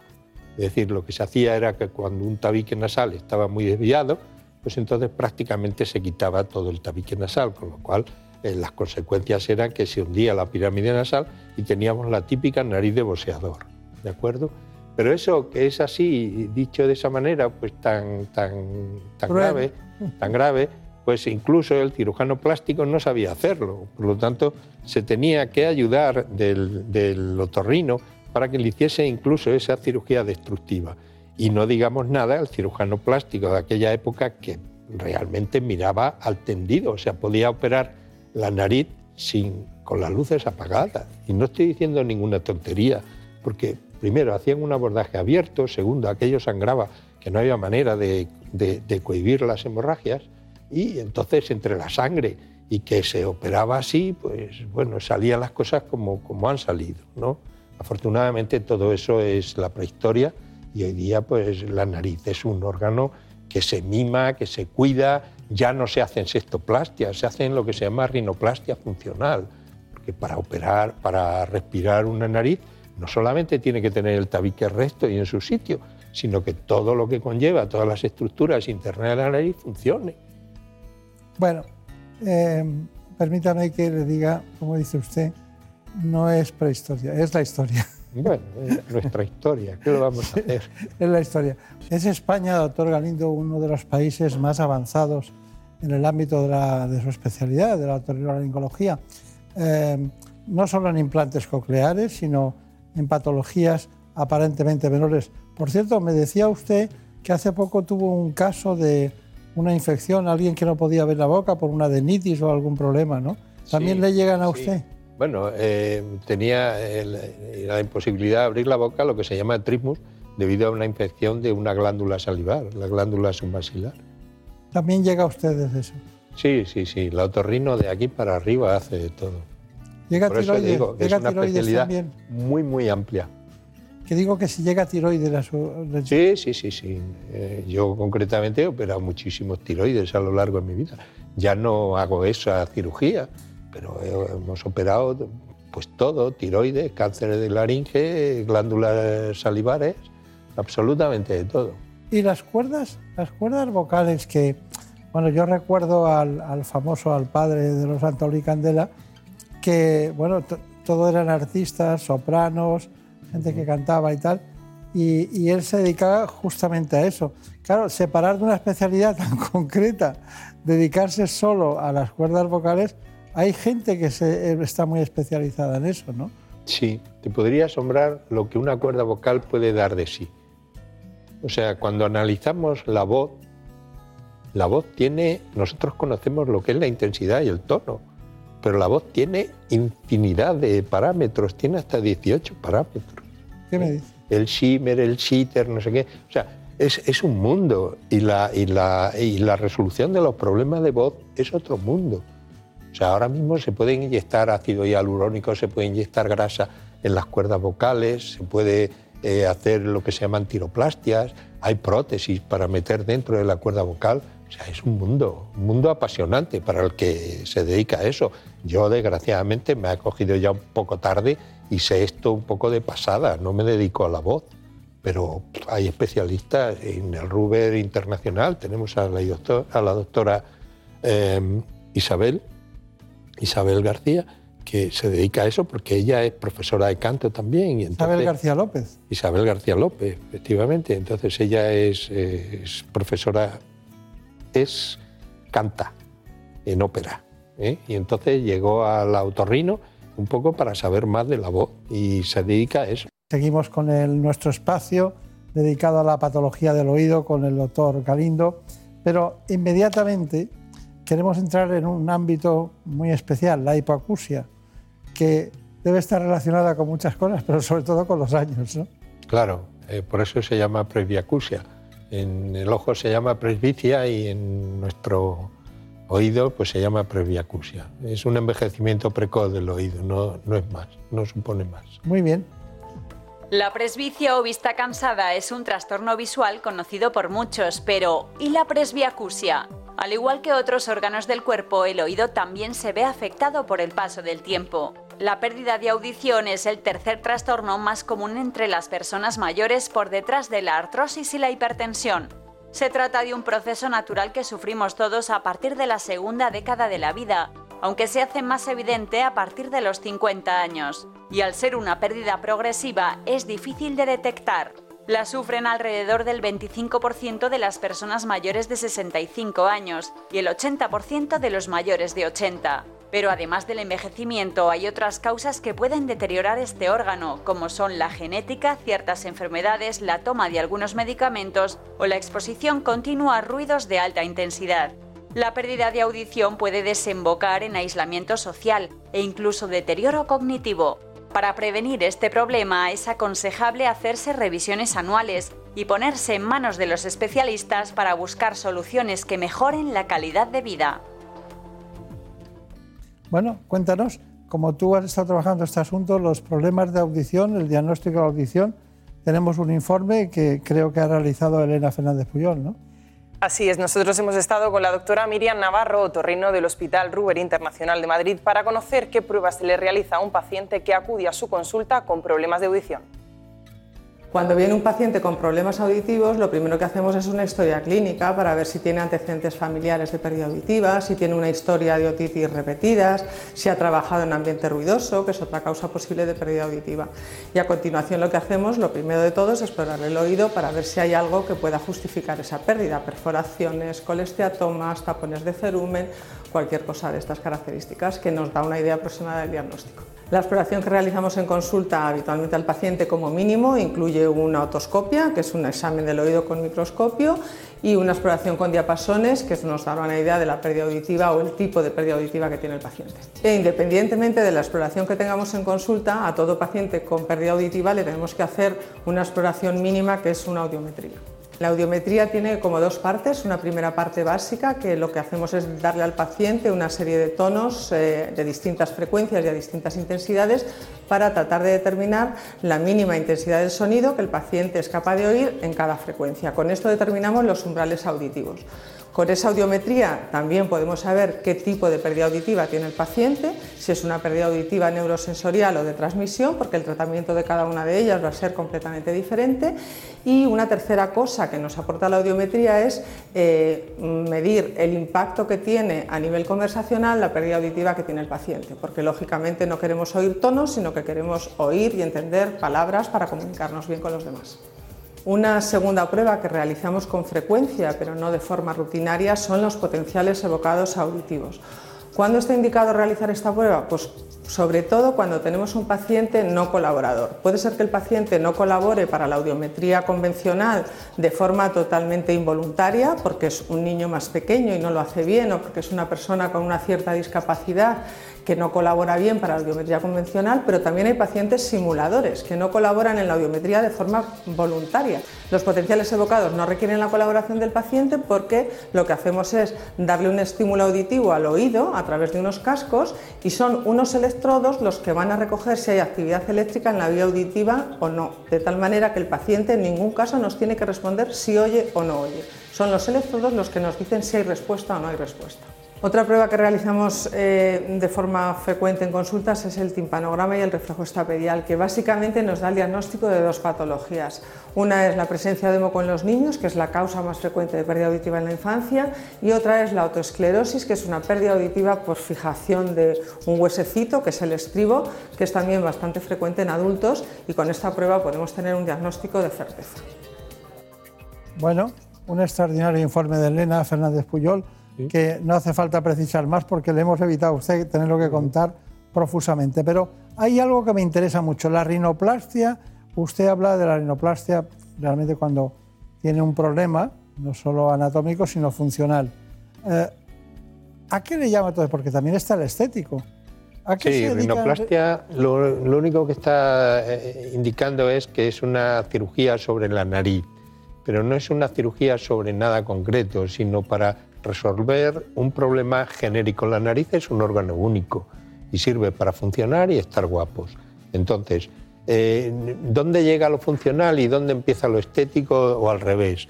Eh, es un totus revolutum, es decir, cuando tú operas una nariz tienes que procurar que funcione y que sea bonita. Entonces, ¿qué tienes que hacer? Pues lo que sea necesario para que eso sea así. Y eso es lo que más hacen ahora ustedes, ¿no? En general. Sí, sí, ahora la demanda es de... eh, la gente cada día quiere estar más bonita y, y- y que respire mejor su nariz. Es decir, la obstrucción nasal es probablemente de, de las deformidades que peor tolera la especie humana. Claro, claro. Me- Menos mal que tanto Marina como Brenda no necesitan esa intervención. No, Si no, perdería el programa durante un mes y medio. ¿Qué tiempo tardan en recuperarse? eh, 10 días máximo. Diez días. Bueno. Pues nada, nosotros tenemos un problema, que es una pregunta que nos hacen siempre cuando dicen, se acaba la, la carrera, llega la otorrinolaringología y dice, ¿qué me van a preguntar? Y siempre preguntan, entre las preguntas que hay está el vértigo. Los problemas del equilibrio se encuentran entre los motivos más frecuentes de consulta al otorrino. Una precisa descripción de los síntomas por parte del paciente, la historia clínica y ciertas pruebas ayudarán al especialista a realizar el diagnóstico. El vértigo, la sensación de giro de los objetos del entorno o giro del afectado sobre sí mismo, es generalmente producido por alteraciones de los órganos del equilibrio del oído interno a menudo acompañado de alteraciones de la audición. En algunos casos, el vértigo aparece como consecuencia de un accidente de tráfico por el característico latigazo cervical o por un traumatismo craneal. Otras veces es fruto de la edad o por la degeneración natural de los tejidos del oído interno. Sin embargo, en muchos casos se desconoce la causa. El vértigo puede afectar a las actividades diarias, como conducir o desempeñar el trabajo, limitando la calidad de vida de las personas que lo padecen. Bueno, eh, podríamos estar hablando un siglo del tratamiento del vértigo, porque ha pasado por todas las fases y todas las etapas. Era una pregunta de examen el vértigo, y el más frecuente es el vértigo de Menier, como usted y yo sabemos. De todo en general, la patología del oído, ¿cuál es su conclusión? ¿Qué podríamos decir de un mundo tan apasionante? De la patología del oído, pues yo creo que primero que eh, hemos sido capaces de resolver la hipoacusia. O sea, eh, hoy día no, no creo que ningún sordo eh, pueda seguir siendo sordo porque hay soluciones para todo, para todo. Desde el- la limpieza de oídos hasta la colocación de un audífono, hasta la colocación de implantes de oído medio, hasta la colocación de un implante coclear, hasta la colocación de un implante de tronco. O sea, tenemos soluciones absolutamente para todos y yo creo que nadie debería ser sordo hoy día. Hemos acabado con la sordomudez, con el, con el diagnóstico precoz de la sordera. Yo me vanaglorio de haber sido uno de los pioneros en este país en haber empezado con las transmisiones acústicas, diagnosticando sorderas a niños que tenían 3-4 días de vida. Y eh, todo aquello, eh, todo el movimiento aquel se, se transformó en que es obligatorio desde el año 2005, me parece, al menos en la Comunidad de Madrid y en todo el país en general, Todas las el diagno- comunidades. en todas las comunidades, eh, ser obligatorio eh, el diagnóstico precoz de la sordera. Hoy día no utilizamos las otomisiones porque están un poco obsoletas, sí utilizamos los potenciales evocados auditivos, pero podemos diagnosticar a un niño recién nacido en las primeras 24 horas de vida, sabemos si ese niño oye o no oye. Y si no oye, meterle en un, im- en un programa de implante coclear. Es decir, se acabó la sordomudez. Esto es un, un logro de- de mundial y España ha sido pionero en ese, en ese contexto. Por lo tanto, de- de- destacar que somos un gran país, que tenemos una gran medicina y que el otorrino, afortunadamente para mí, pues fue una elección en mi vida. Pues muy bien. Se ha quedado usted a gusto, ¿eh? Me ha quedado muy a gusto. Muchísimas gracias. Muchos recuerdos a su hijo, Torrino también, que es un, un gran especialista y que sigue su camino. Seguro. Eso va a ser la segunda generación. No pudo, el vascular no pudo, pero Ya nos han superado. Ya nos han superado. está bien. Bueno, que sea muy feliz, muchas gracias. Y Gracias cuando tengamos vosotros algo ya nuevo. iremos a la consulta del doctor Galindo a la clínica. Muchas gracias. Muchas gracias. Y a todos ustedes indicarles que en algunas cosas somos, sí, de verdad, un gran país.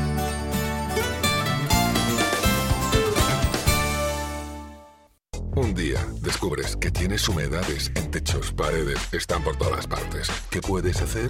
Llama a Murprotec. Llama al 930 1130 o entra en murprotec.es. Si con las humedades te las tienes que ver, ¿qué puedes hacer? Llama a Murprotec. 930 1130. Murprotec. Cuidando tu hogar, cuidamos de ti.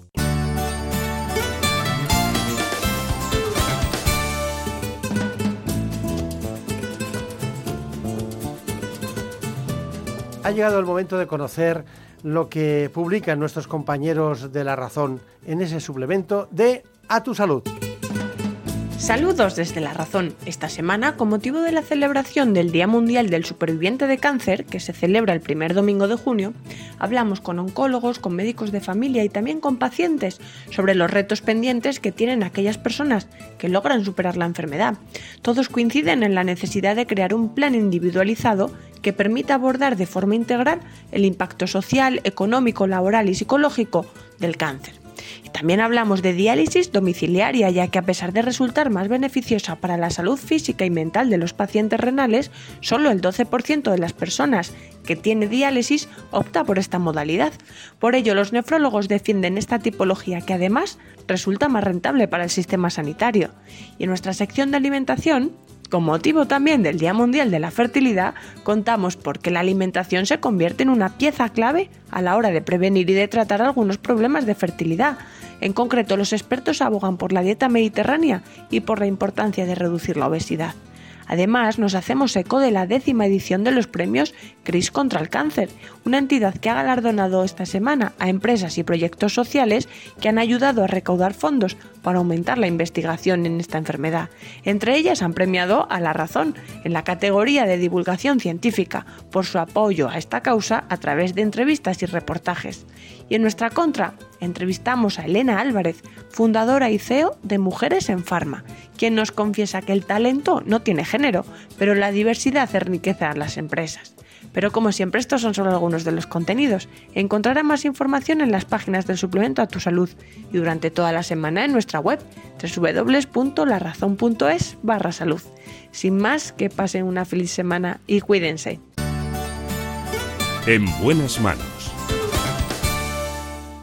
It's a new dawn, it's a new day, it's a new life for me. It's a new dawn, it's a new day, it's a new life for me. Woo, and I'm feeling good.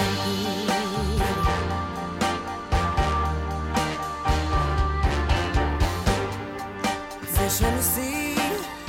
En este espacio ha llegado el momento de hablar de los trastornos por déficit de atención e hiperactividad. Lo vamos a hacer con un psiquiatra, precisamente infanto-juvenil. Trabaja en el Hospital Puerta de Hierro Majadahonda en Madrid y es experto en psicofarmacología, en trastornos de la personalidad y en conductas especiales. Se trata del doctor Hilario Blasco. En buenas manos. El programa de salud de Onda Cero. Dirige y presenta el doctor Bartolomé Beltrán. El trastorno por déficit de atención e hiperactividad fue descrito por primera vez en 1902 por el pediatra inglés George Steele. Es uno de los problemas psiquiátricos más frecuentes en la infancia y afecta a cerca de un 6% de los niños tanto en España como en el mundo, y alrededor de la mitad continúa teniendo dificultades de adulto. Este trastorno se diagnostica y trata desde hace muchos años y sus causas siguen siendo una incógnita, aunque sin duda la genética es un factor de riesgo decisivo. Los principales síntomas son un exceso de actividad motora, impulsividad y dificultad para mantener la atención durante un tiempo continuado, lo que provoca alteraciones en el aprendizaje y en el comportamiento, además de una falta de autoestima e incluso depresión y ansiedad. Se suele diagnosticar en torno a los 7 años, pero en algunos pequeños se realiza antes, reduciendo el abandono de los estudios y evitando la aparición de trastornos psicológicos de adulto. Bueno, pues en esta mañana conocemos a un especialista que no ha estado nunca en el espacio, pero claro, Elena Fernández Puyol nos trajo este libro y dijo, Hilario Blasco Fontecilla es un... Este libro me interesa mucho porque tal, y me lo contó, bueno, y está con nosotros eh, el psiquiatra hoy de cabecera, experto en un tema muy que tiene muchos ambajes ¿no? en todos los sentidos. ¿no? Usted ah, incluso estuvo en el Instituto de Psiquiatría de Londres, en el King's College, ¿no? Efectivamente. y se formó allí, pero ahora trabaja en Puerta de Hierro. Pero vamos a conocer mejor su, su biografía. Eh, Marina, ¿nos lo cuentas? Claro que sí. El doctor Hilario Blasco es psiquiatra en el Hospital Puerta de Hierro de Majadahonda, Madrid, miembro del Consejo Asesor de ITA Salud Mental, profesor asociado de la Universidad Autónoma de Madrid. Se especializó en psiquiatría de la infancia y adolescencia en el Instituto de Psiquiatría de Londres, becado por la Fundación Castilla del Pino. Y sepan que acaba de publicar el libro Jaque Mate al TDAH, donde ofrece una mirada esperanzadora a los afectados con trastorno por déficit de atención e hiperactividad. Nos lo contará más adelante. Bueno, pues eh, más adelante es ahora mismo, ¿no? Hilario es el primer Hilario que viene a este espacio. Sí, es la primera vez que vengo y muchísimas gracias por la invitación. Pero, ¿qué- ¿Hilario de dónde es? Eh, yo soy vasco, nací en el País Vasco, me formé, hice, de hecho, estudié la carrera de medicina en el País Vasco y posteriormente estudié para la oposición MIR en, en Madrid, saqué el puesto 57 y bueno, me especialicé en psiquiatría en el Ramón y Cajal. Está bien. Usted dedica este libro, dice, a todas las personas que tienen TDAH y lo sepan o no. Efectivamente. Porque hay muchos que no lo saben. Efectivamente, muchísimos, sobre todo adultos, porque en los niños y adolescentes ya empieza a haber una cierta sensibilidad y el diagnóstico ha mejorado muchísimo, pero adultos, más del 90% de los adultos en la actualidad no están correctamente diagnosticados ni tratados, y esto es un gran drama. Dígame una cosa, se han dicho algunos eh, síntomas fundamentales, pero hay una cuestión. ¿Por qué jaque mate al TDAH? ¿Por qué, ¿Por qué utiliza usted el ajedrez? ¿Qué es lo que aporta el ajedrez a esta patología? Claro, pues es un juego de palabras, porque me permitía con, con ese juego de palabras expresar dos cosas que para mí son fundamentales. Uno, que tenemos que luchar contra el TDAH, por una parte, y dos, efectivamente, transmitir la experiencia que en los últimos 10 años yo he atesorado, yo y mi equipo, usando el ajedrez terapéutico para tratar el TDAH. Eh, ¿Está mm, sobrediagnosticado el TDAH? Ese es uno de los principales prejuicios. Eh, quizá en determinados momentos ha estado en, digamos, en la esfera pública, pero la realidad de los números de los estudios científicos es que no. Todo lo contrario, está infradiagnosticado y sobre todo en los adultos, donde el 90% ni está diagnosticado ni tratado. Y dígame, ¿es un trastorno nuevo? Para nada. Hay muchísimas referencias históricas sobre casos de TDAH. Es verdad que se usaban otros nombres, pero hay muchísimos casos clínicos y lo que ocurre es que eh, en los últimos años, por el desarrollo de las sociedades, cada vez lo diagnosticamos mejor. Y cuando usted habla de el, el TDAH mata, eh, se queda uno muy impactado, ¿no? En todos los sentidos. ¿Qué quiere decir con eso? Pues quiero decir que el TDAH mata y de hecho en el libro Jaque mata al TDAH uno de los dibujos que representé es usando la infografía del tabaco, ¿no? El tabaco mata, ¿no? Porque el TDAH hay muchos estudios que lo demuestran que aumenta la morbimortalidad y el más importante se publicó en el año 2018 en que epidemiólogos demostraron que niños, adolescentes y adultos tenían una mortalidad entre 2 y 8 veces superior cuando no se les trataba. Y cuando se les trataba, en un segundo estudio demostraron que esa mortalidad prácticamente se normalizaba. Bien, ahora hay mucha gente que, que está en su casa, ¿no? Están desayunando en este domingo especial y tal. Entonces dicen, ¿pero qué es el TDAH? ¿Qué diferencia hay entre un niño hiperactivo que tiene mucha agilidad mental que, o uno que tiene la patología? Bueno, al final el diagnóstico nosotros lo basamos en un conjunto de síntomas. La clínica, claro. En la clínica. Y esto es importantísimo de señalarlo. Es decir, muchas veces vienen a consulta y nos piden la prueba del TDAH. No existe como tal una prueba del TDAH. Lo que existe son un conjunto de síntomas y una serie de profesionales que son expertos en el trastorno y que lo consiguen diagnosticar.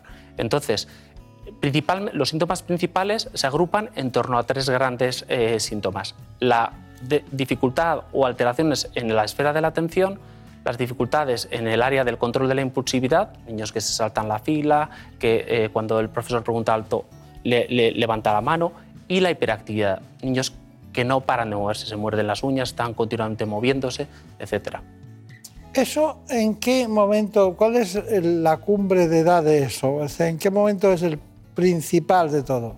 Pues el TDAH es un trastorno del neurodesarrollo que luego puede continuar a lo largo de la vida, pero diríamos que la frecuencia máxima se da en la infancia y adolescencia. A partir de los 6-7 años se suele empezar a diagnosticar y luego es verdad que se puede diagnosticar incluso en la tercera edad, pero lo normal es en la infancia y en la adolescencia. ¿En la tercera edad? Sí, sí, sí. A veces, lamentablemente, vemos algunos casos de síndromes de Diógenes, de cuadros predemenciales que tienen que ver con esto. Está usted diciendo una cosa fundamental, que no sé si la han pensado o no si eso se puede producir en la primera edad, por decirlo, 6, 7, 8 años, y en la última, algo tendrán que ver los elementos, diríamos, proteicos que maneja el cerebro, dopamina, algún elemento de la serotonina, algún elemento de, de cualquier neurotransmisor, ¿no? Totalmente. Esta patología, sobre todo, hay un neurotransmisor que es la dopamina, es como el rey principalmente la dopamina, también la noradrenalina, pero sobre todo la dopamina. ¿eh? El público con bastante noradrenalina. Sí, las dos, las dos neurotransmisores. La gente, el público general conoce la serotonina, que es, digamos, el neurotransmisor de la depresión, mientras que la dopamina es el neurotransmisor de la emoción, del deseo, ¿no? y entonces eh, de la motivación. Y esto hay alteraciones de esta dopamina en el cerebro de las personas con TDAH que condicionan toda su vida. Quiere decirse que de este libro el 25% se va a salvar dentro de 100 años. Pues esperemos que muchos más, muchas personas más se vayan a salvar. Yo espero que dentro de... No, no, me refiero que el contenido de la investigación nos va a llevar ¿Sí? a, a saber el diagnóstico por distintos elementos que no como ahora que no lo sabemos, porque usted trabaja con la clínica, no tiene análisis para hacerlo. Efectivamente. Como pasa con el Alzheimer, no tiene, tiene diagnósticos por la imagen, lo que sea. Entonces, este libro que ha estudiado muchísimo, por ejemplo, el aspecto hereditario genético, que hay un componente, ¿no? Pero que es además polimorfo, que es de muchos, de muchos genes, todo eso lo han estudiado ustedes muy bien. Pero dentro de 100 años eh, sabremos sabremos que es una sustancia determinada que, la genera, que genera el problema. Efectivamente. Esperemos que lleguemos a ese punto, sí. Entonces están ustedes trabajando, en, intentando pescar en un océano en el que es muy difícil encontrar los peces que usted quiere, ¿no? Efectivamente. No es, mm, digamos que ese es un problema al que nos enfrentamos con todos los problemas en salud mental. A diferencia, por ejemplo, un endocrino le llega a un paciente con una glucemia basal de más de 110 y ya simplemente con ese parámetro ya sabe que probablemente ese paciente va a tener diabetes. Lamentablemente, los psiquiatras, los psicólogos clínicos carecemos de biomarcadores, de esas sustancias que nos facilitarían el diagnóstico y eso hace que complique el diagnóstico hoy en día. Está bien. Bueno, esta es una gran información. Voy a repasar con usted todos los tratamientos, ¿eh? que lo sepa, porque el libro tiene prácticamente la mitad del libro se dedica a los tratamientos y la calidad de vida de los, de los pacientes. Lo vamos, a, lo vamos a ver porque es importante en todos los sentidos. Doctor, hay una cuestión que es eh, fundamental. Parece ser que con tratamientos o calidad de vida adecuada, los niños cuando son más adultos dejan de tener síntomas. Efectivamente, si se hacen bien las cosas, el pronóstico es muy bueno. Es decir, luego hablaremos eh, probablemente del tratamiento, pero una vez que se hace un tratamiento multimodal correcto, el, el pronóstico es bueno. Bien. Señorita Hermida, ¿qué tal? Muy bien, muy bien. ¿Tiene alguna pregunta que hacer? Eh, Pues sí, mm, hay una duda muy generalizada y eh, nos preguntan si estos niños que sufren trastorno de hiperactividad son conscientes de su, de su mal comportamiento y al mismo tiempo si los padres deben de actuar eh, con castigo o si existen otras alternativas de... Pues evidentemente, eh, empiezo por el final. El castigo no es un buen método educativo. De hecho, particularmente para ningún niño, pero particularmente para los niños hiperactivos o inatentos, porque lo que necesitan es experimentar y a través de la experimentación se les trata y lo que necesitan es el refuerzo positivo. Por ejemplo, hay que fijarse más, más en una vez que lo hacen bien que en seis que lo hacen mal. Eso va a reforzar mejor los comportamientos positivos y es lo que hay que hacer, ¿vale? Y en la primera parte de la pregunta, perdona Brenda, era Eh, que si bueno, estos niños son conscientes de su propio mal comportamiento o lo hacen de manera... Claro, lo que hacen es lo que les dice, como decía mi hija cuando era pequeña, lo que hace mi cerebrito. Es decir, los niños si lo pudieran hacer mejor, lo harían, pero no lo pueden hacer. Y de hecho muchas veces hacen cosas que 30 segundos después no se acuerdan que han hecho. Es decir, un niño hiperactivo no se levanta la mañana y dice, bueno, voy a prepararme aquí, se van a enterar los profesores y mis padres.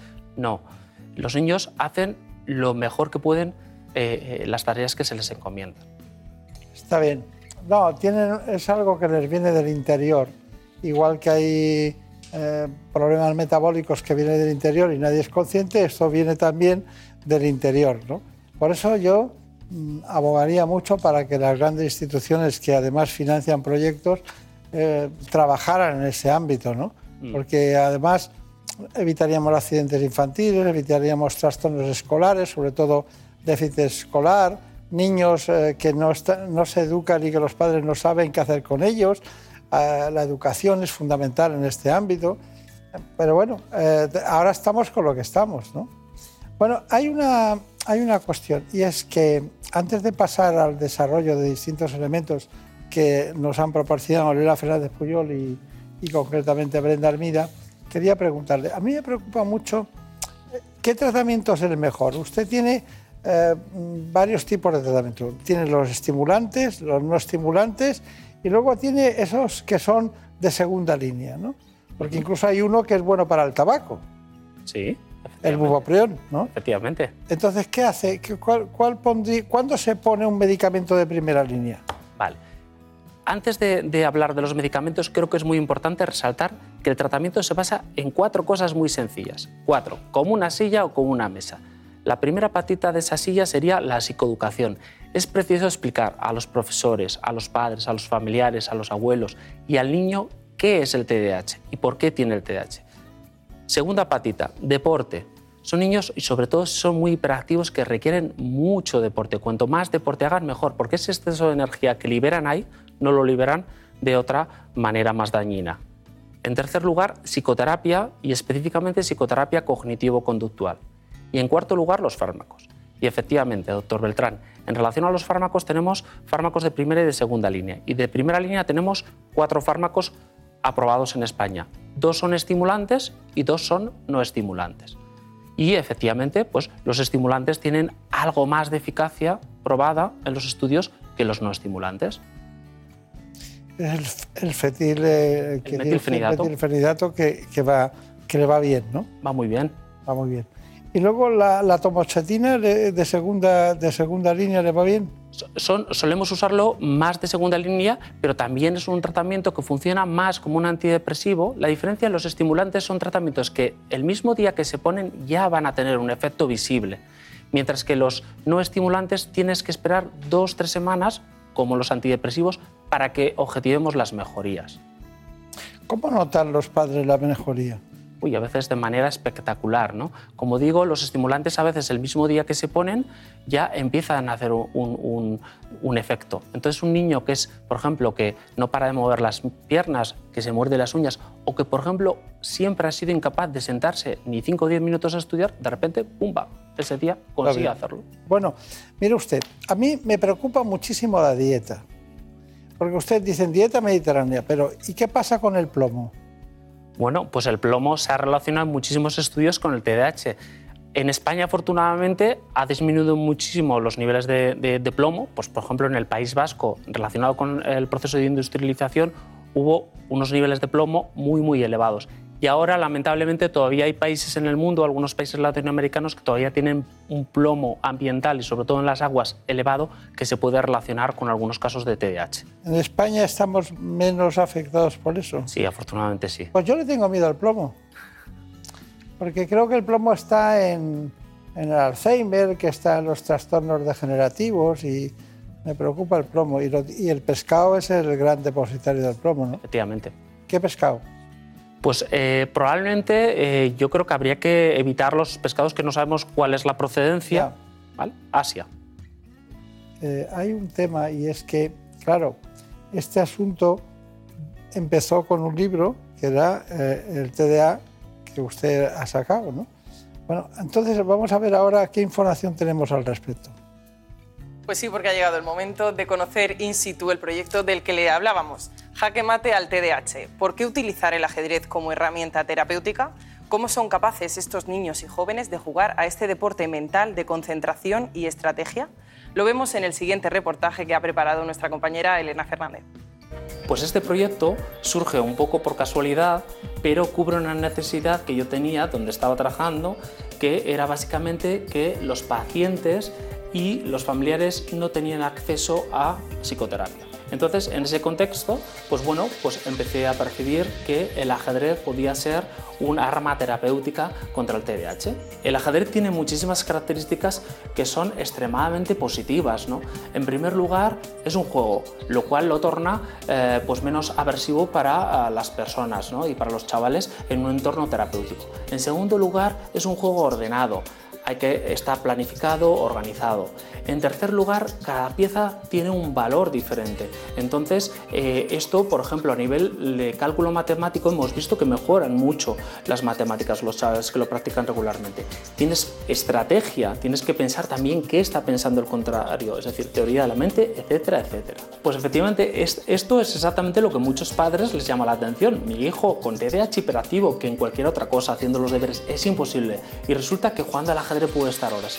Pues esto muchísimas veces es una observación y de hecho inicialmente fue una de las ideas que a mí me llevó a realizar este estudio. ¿Por qué? Pues porque tiene ese componente de motivación, lúdico, es un juego y esto es lo que les hace enganchar, ¿no? El ajedrez a mí me aporta concentración, eh, me ayuda a mantenerme tranquilo y además me gusta desde que era muy pequeño. A mí lo que me aporta el ajedrez principalmente es a la hora de organizarme y elaborar estrategias nuevas y planificarme proyectos míos o estudios o cualquier cosa que tenga. Gracias, María Montiel. Es muy edificante eso de ir a un hospital y que te acaben jugando al ajedrez con el psiquiatra, ¿no? Pero bueno, mire, le voy a decir un- una serie de cosas eh, a modo de conclusión. El TDA existe, ¿no? Totalmente. Bien. Es un trastorno del neurodesarrollo, ¿no? Totalmente, pero se prolonga a lo largo de toda la vida. Y es el más frecuente en la infancia. 4-8% de los niños en el mundo lo tienen. Es crónico. Eh, si no se hacen las cosas bien, sí. Si se hacen las cosas bien, diríamos que no. ¿Mata? Por supuesto, lamentablemente.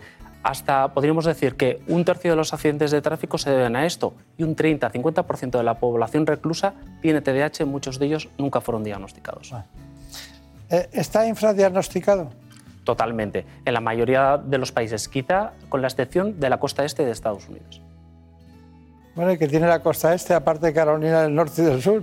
Bueno, pues eh, probablemente lo que suceda quizá pues, por presiones eh, quizá curriculares eh, o por el deseo de, tener hijos perfectos, pues realmente la prevalencia, de, es decir, la frecuencia de pacientes que toman tratamientos para el TDAH supera el 10% en muchos sitios. Y sabemos, si sabemos que la prevalencia es 4 o 8%, hay pacientes que están tomando o personas que están tomando medicación sin tener que tomarla. Es una costa muy bonita esa. bueno, aparte de por eso. El diagnóstico es clínico. Totalmente. Bueno, el tratamiento es multimodal. Totalmente. Los cuatro elementos que dijimos, psicoeducación, deporte, psicoterapia y fármacos. La ignorancia podemos decir que mata. Totalmente. Hay que tener mucho cuidado con las palabras. La ignorancia mata, efectivamente. Eh, y el TDAH no es una elección. Esta patología no es una elección. Totalmente.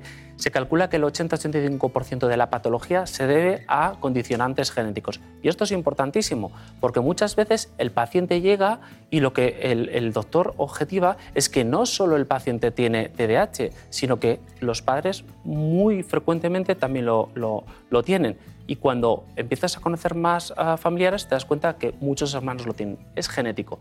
Y esto es importante porque nos permite desculpabilizar a los padres, es decir, no están haciendo las cosas mal. Es decir, el niño no tiene TDAH porque ellos estén haciendo las cosas mal. Eso es muy importante, ¿no? Eso es muy importante porque los padres trasladan muchas veces al sistema educativo eh, el tema de que los niños tengan patologías que no se pueden... Porque cuando tienes un tumor lo ves, cuando tienes una patología eh, de un trastorno de cualquier otro tipo, un cáncer, lo ves, pero, pero esto mm, no se ve, ¿no? Como el Alzheimer. Bueno, am, ¿y la parte de la emoción? es fundamental. Son niños generalmente muy sensibles y es muy, por ejemplo, en el apartado de la educación, es fundamental que los profesores consigan hacer clases emocionantes. Todos los alumnos lo van a- a aprovechar, pero especialmente para un niño con TDAH. Porque un niño, el proceso educativo, si no es tornado con emoción, va a ser extremadamente difícil que pueda continuar con el resto de compañeros. No podemos olvidar que el TDAH muchas veces va junto con mo- comorbilidades como trastornos del aprendizaje, dislexias, dis- discalculias. Entonces, si no tenemos un ambiente muy motivador a nivel educativo, esto va a ser terrible. Bueno, pues doctor Diario Blasco, Fontecilla, muchísimas gracias. Tiene usted dos apellidos muy interesantes para investigar, pero bueno, País Vasco, ya sabemos. Jaque mate al TDAH, ¿no? A, a la hiperactividad. Que tenga mucha suerte con el libro. Es un libro muy Muchísimas gracias. ilustrativo. No es solo un libro de medicina, sirve para todos los públicos, médicos, especialistas, el área de farmacia, el área también, como no, de todas aquellas personas que están interesadas en, son cuidadoras de ese tipo de pacientes. Así que tenga mucha suerte y espero verle con la solución definitiva algún día. Esperemos que sea así. Muchísimas gracias. Vale, pues ya está, ya la tienen ustedes ahí. Nuestro psiquiatra de hoy en el Hospital Puerta de Hierro de Madrid, uno de los grandes, de los grandes hospitales, cada vez eh, con más solvencia en todos los sentidos. Un hospital que se anda muy bien, está muy bien organizado y al que tenemos un gran aprecio. Muchísimas gracias y hasta pronto.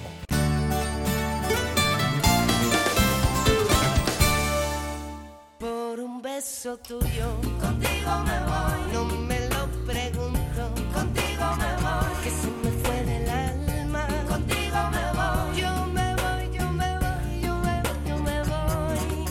Damos las gracias a Jorge Zamorano precisamente en la realización. A Marta López Llorente en la producción del programa. Contenidos de ¿Qué me pasa, doctor? Un programa que se emitirá brevemente dentro de un rato, concretamente a las 9 de la mañana, en la sexta. Les dejamos y volvemos la semana que viene. Que tengan un feliz fin de semana. Por un beso tuyo, contigo me voy. No me lo pregunto, contigo me voy.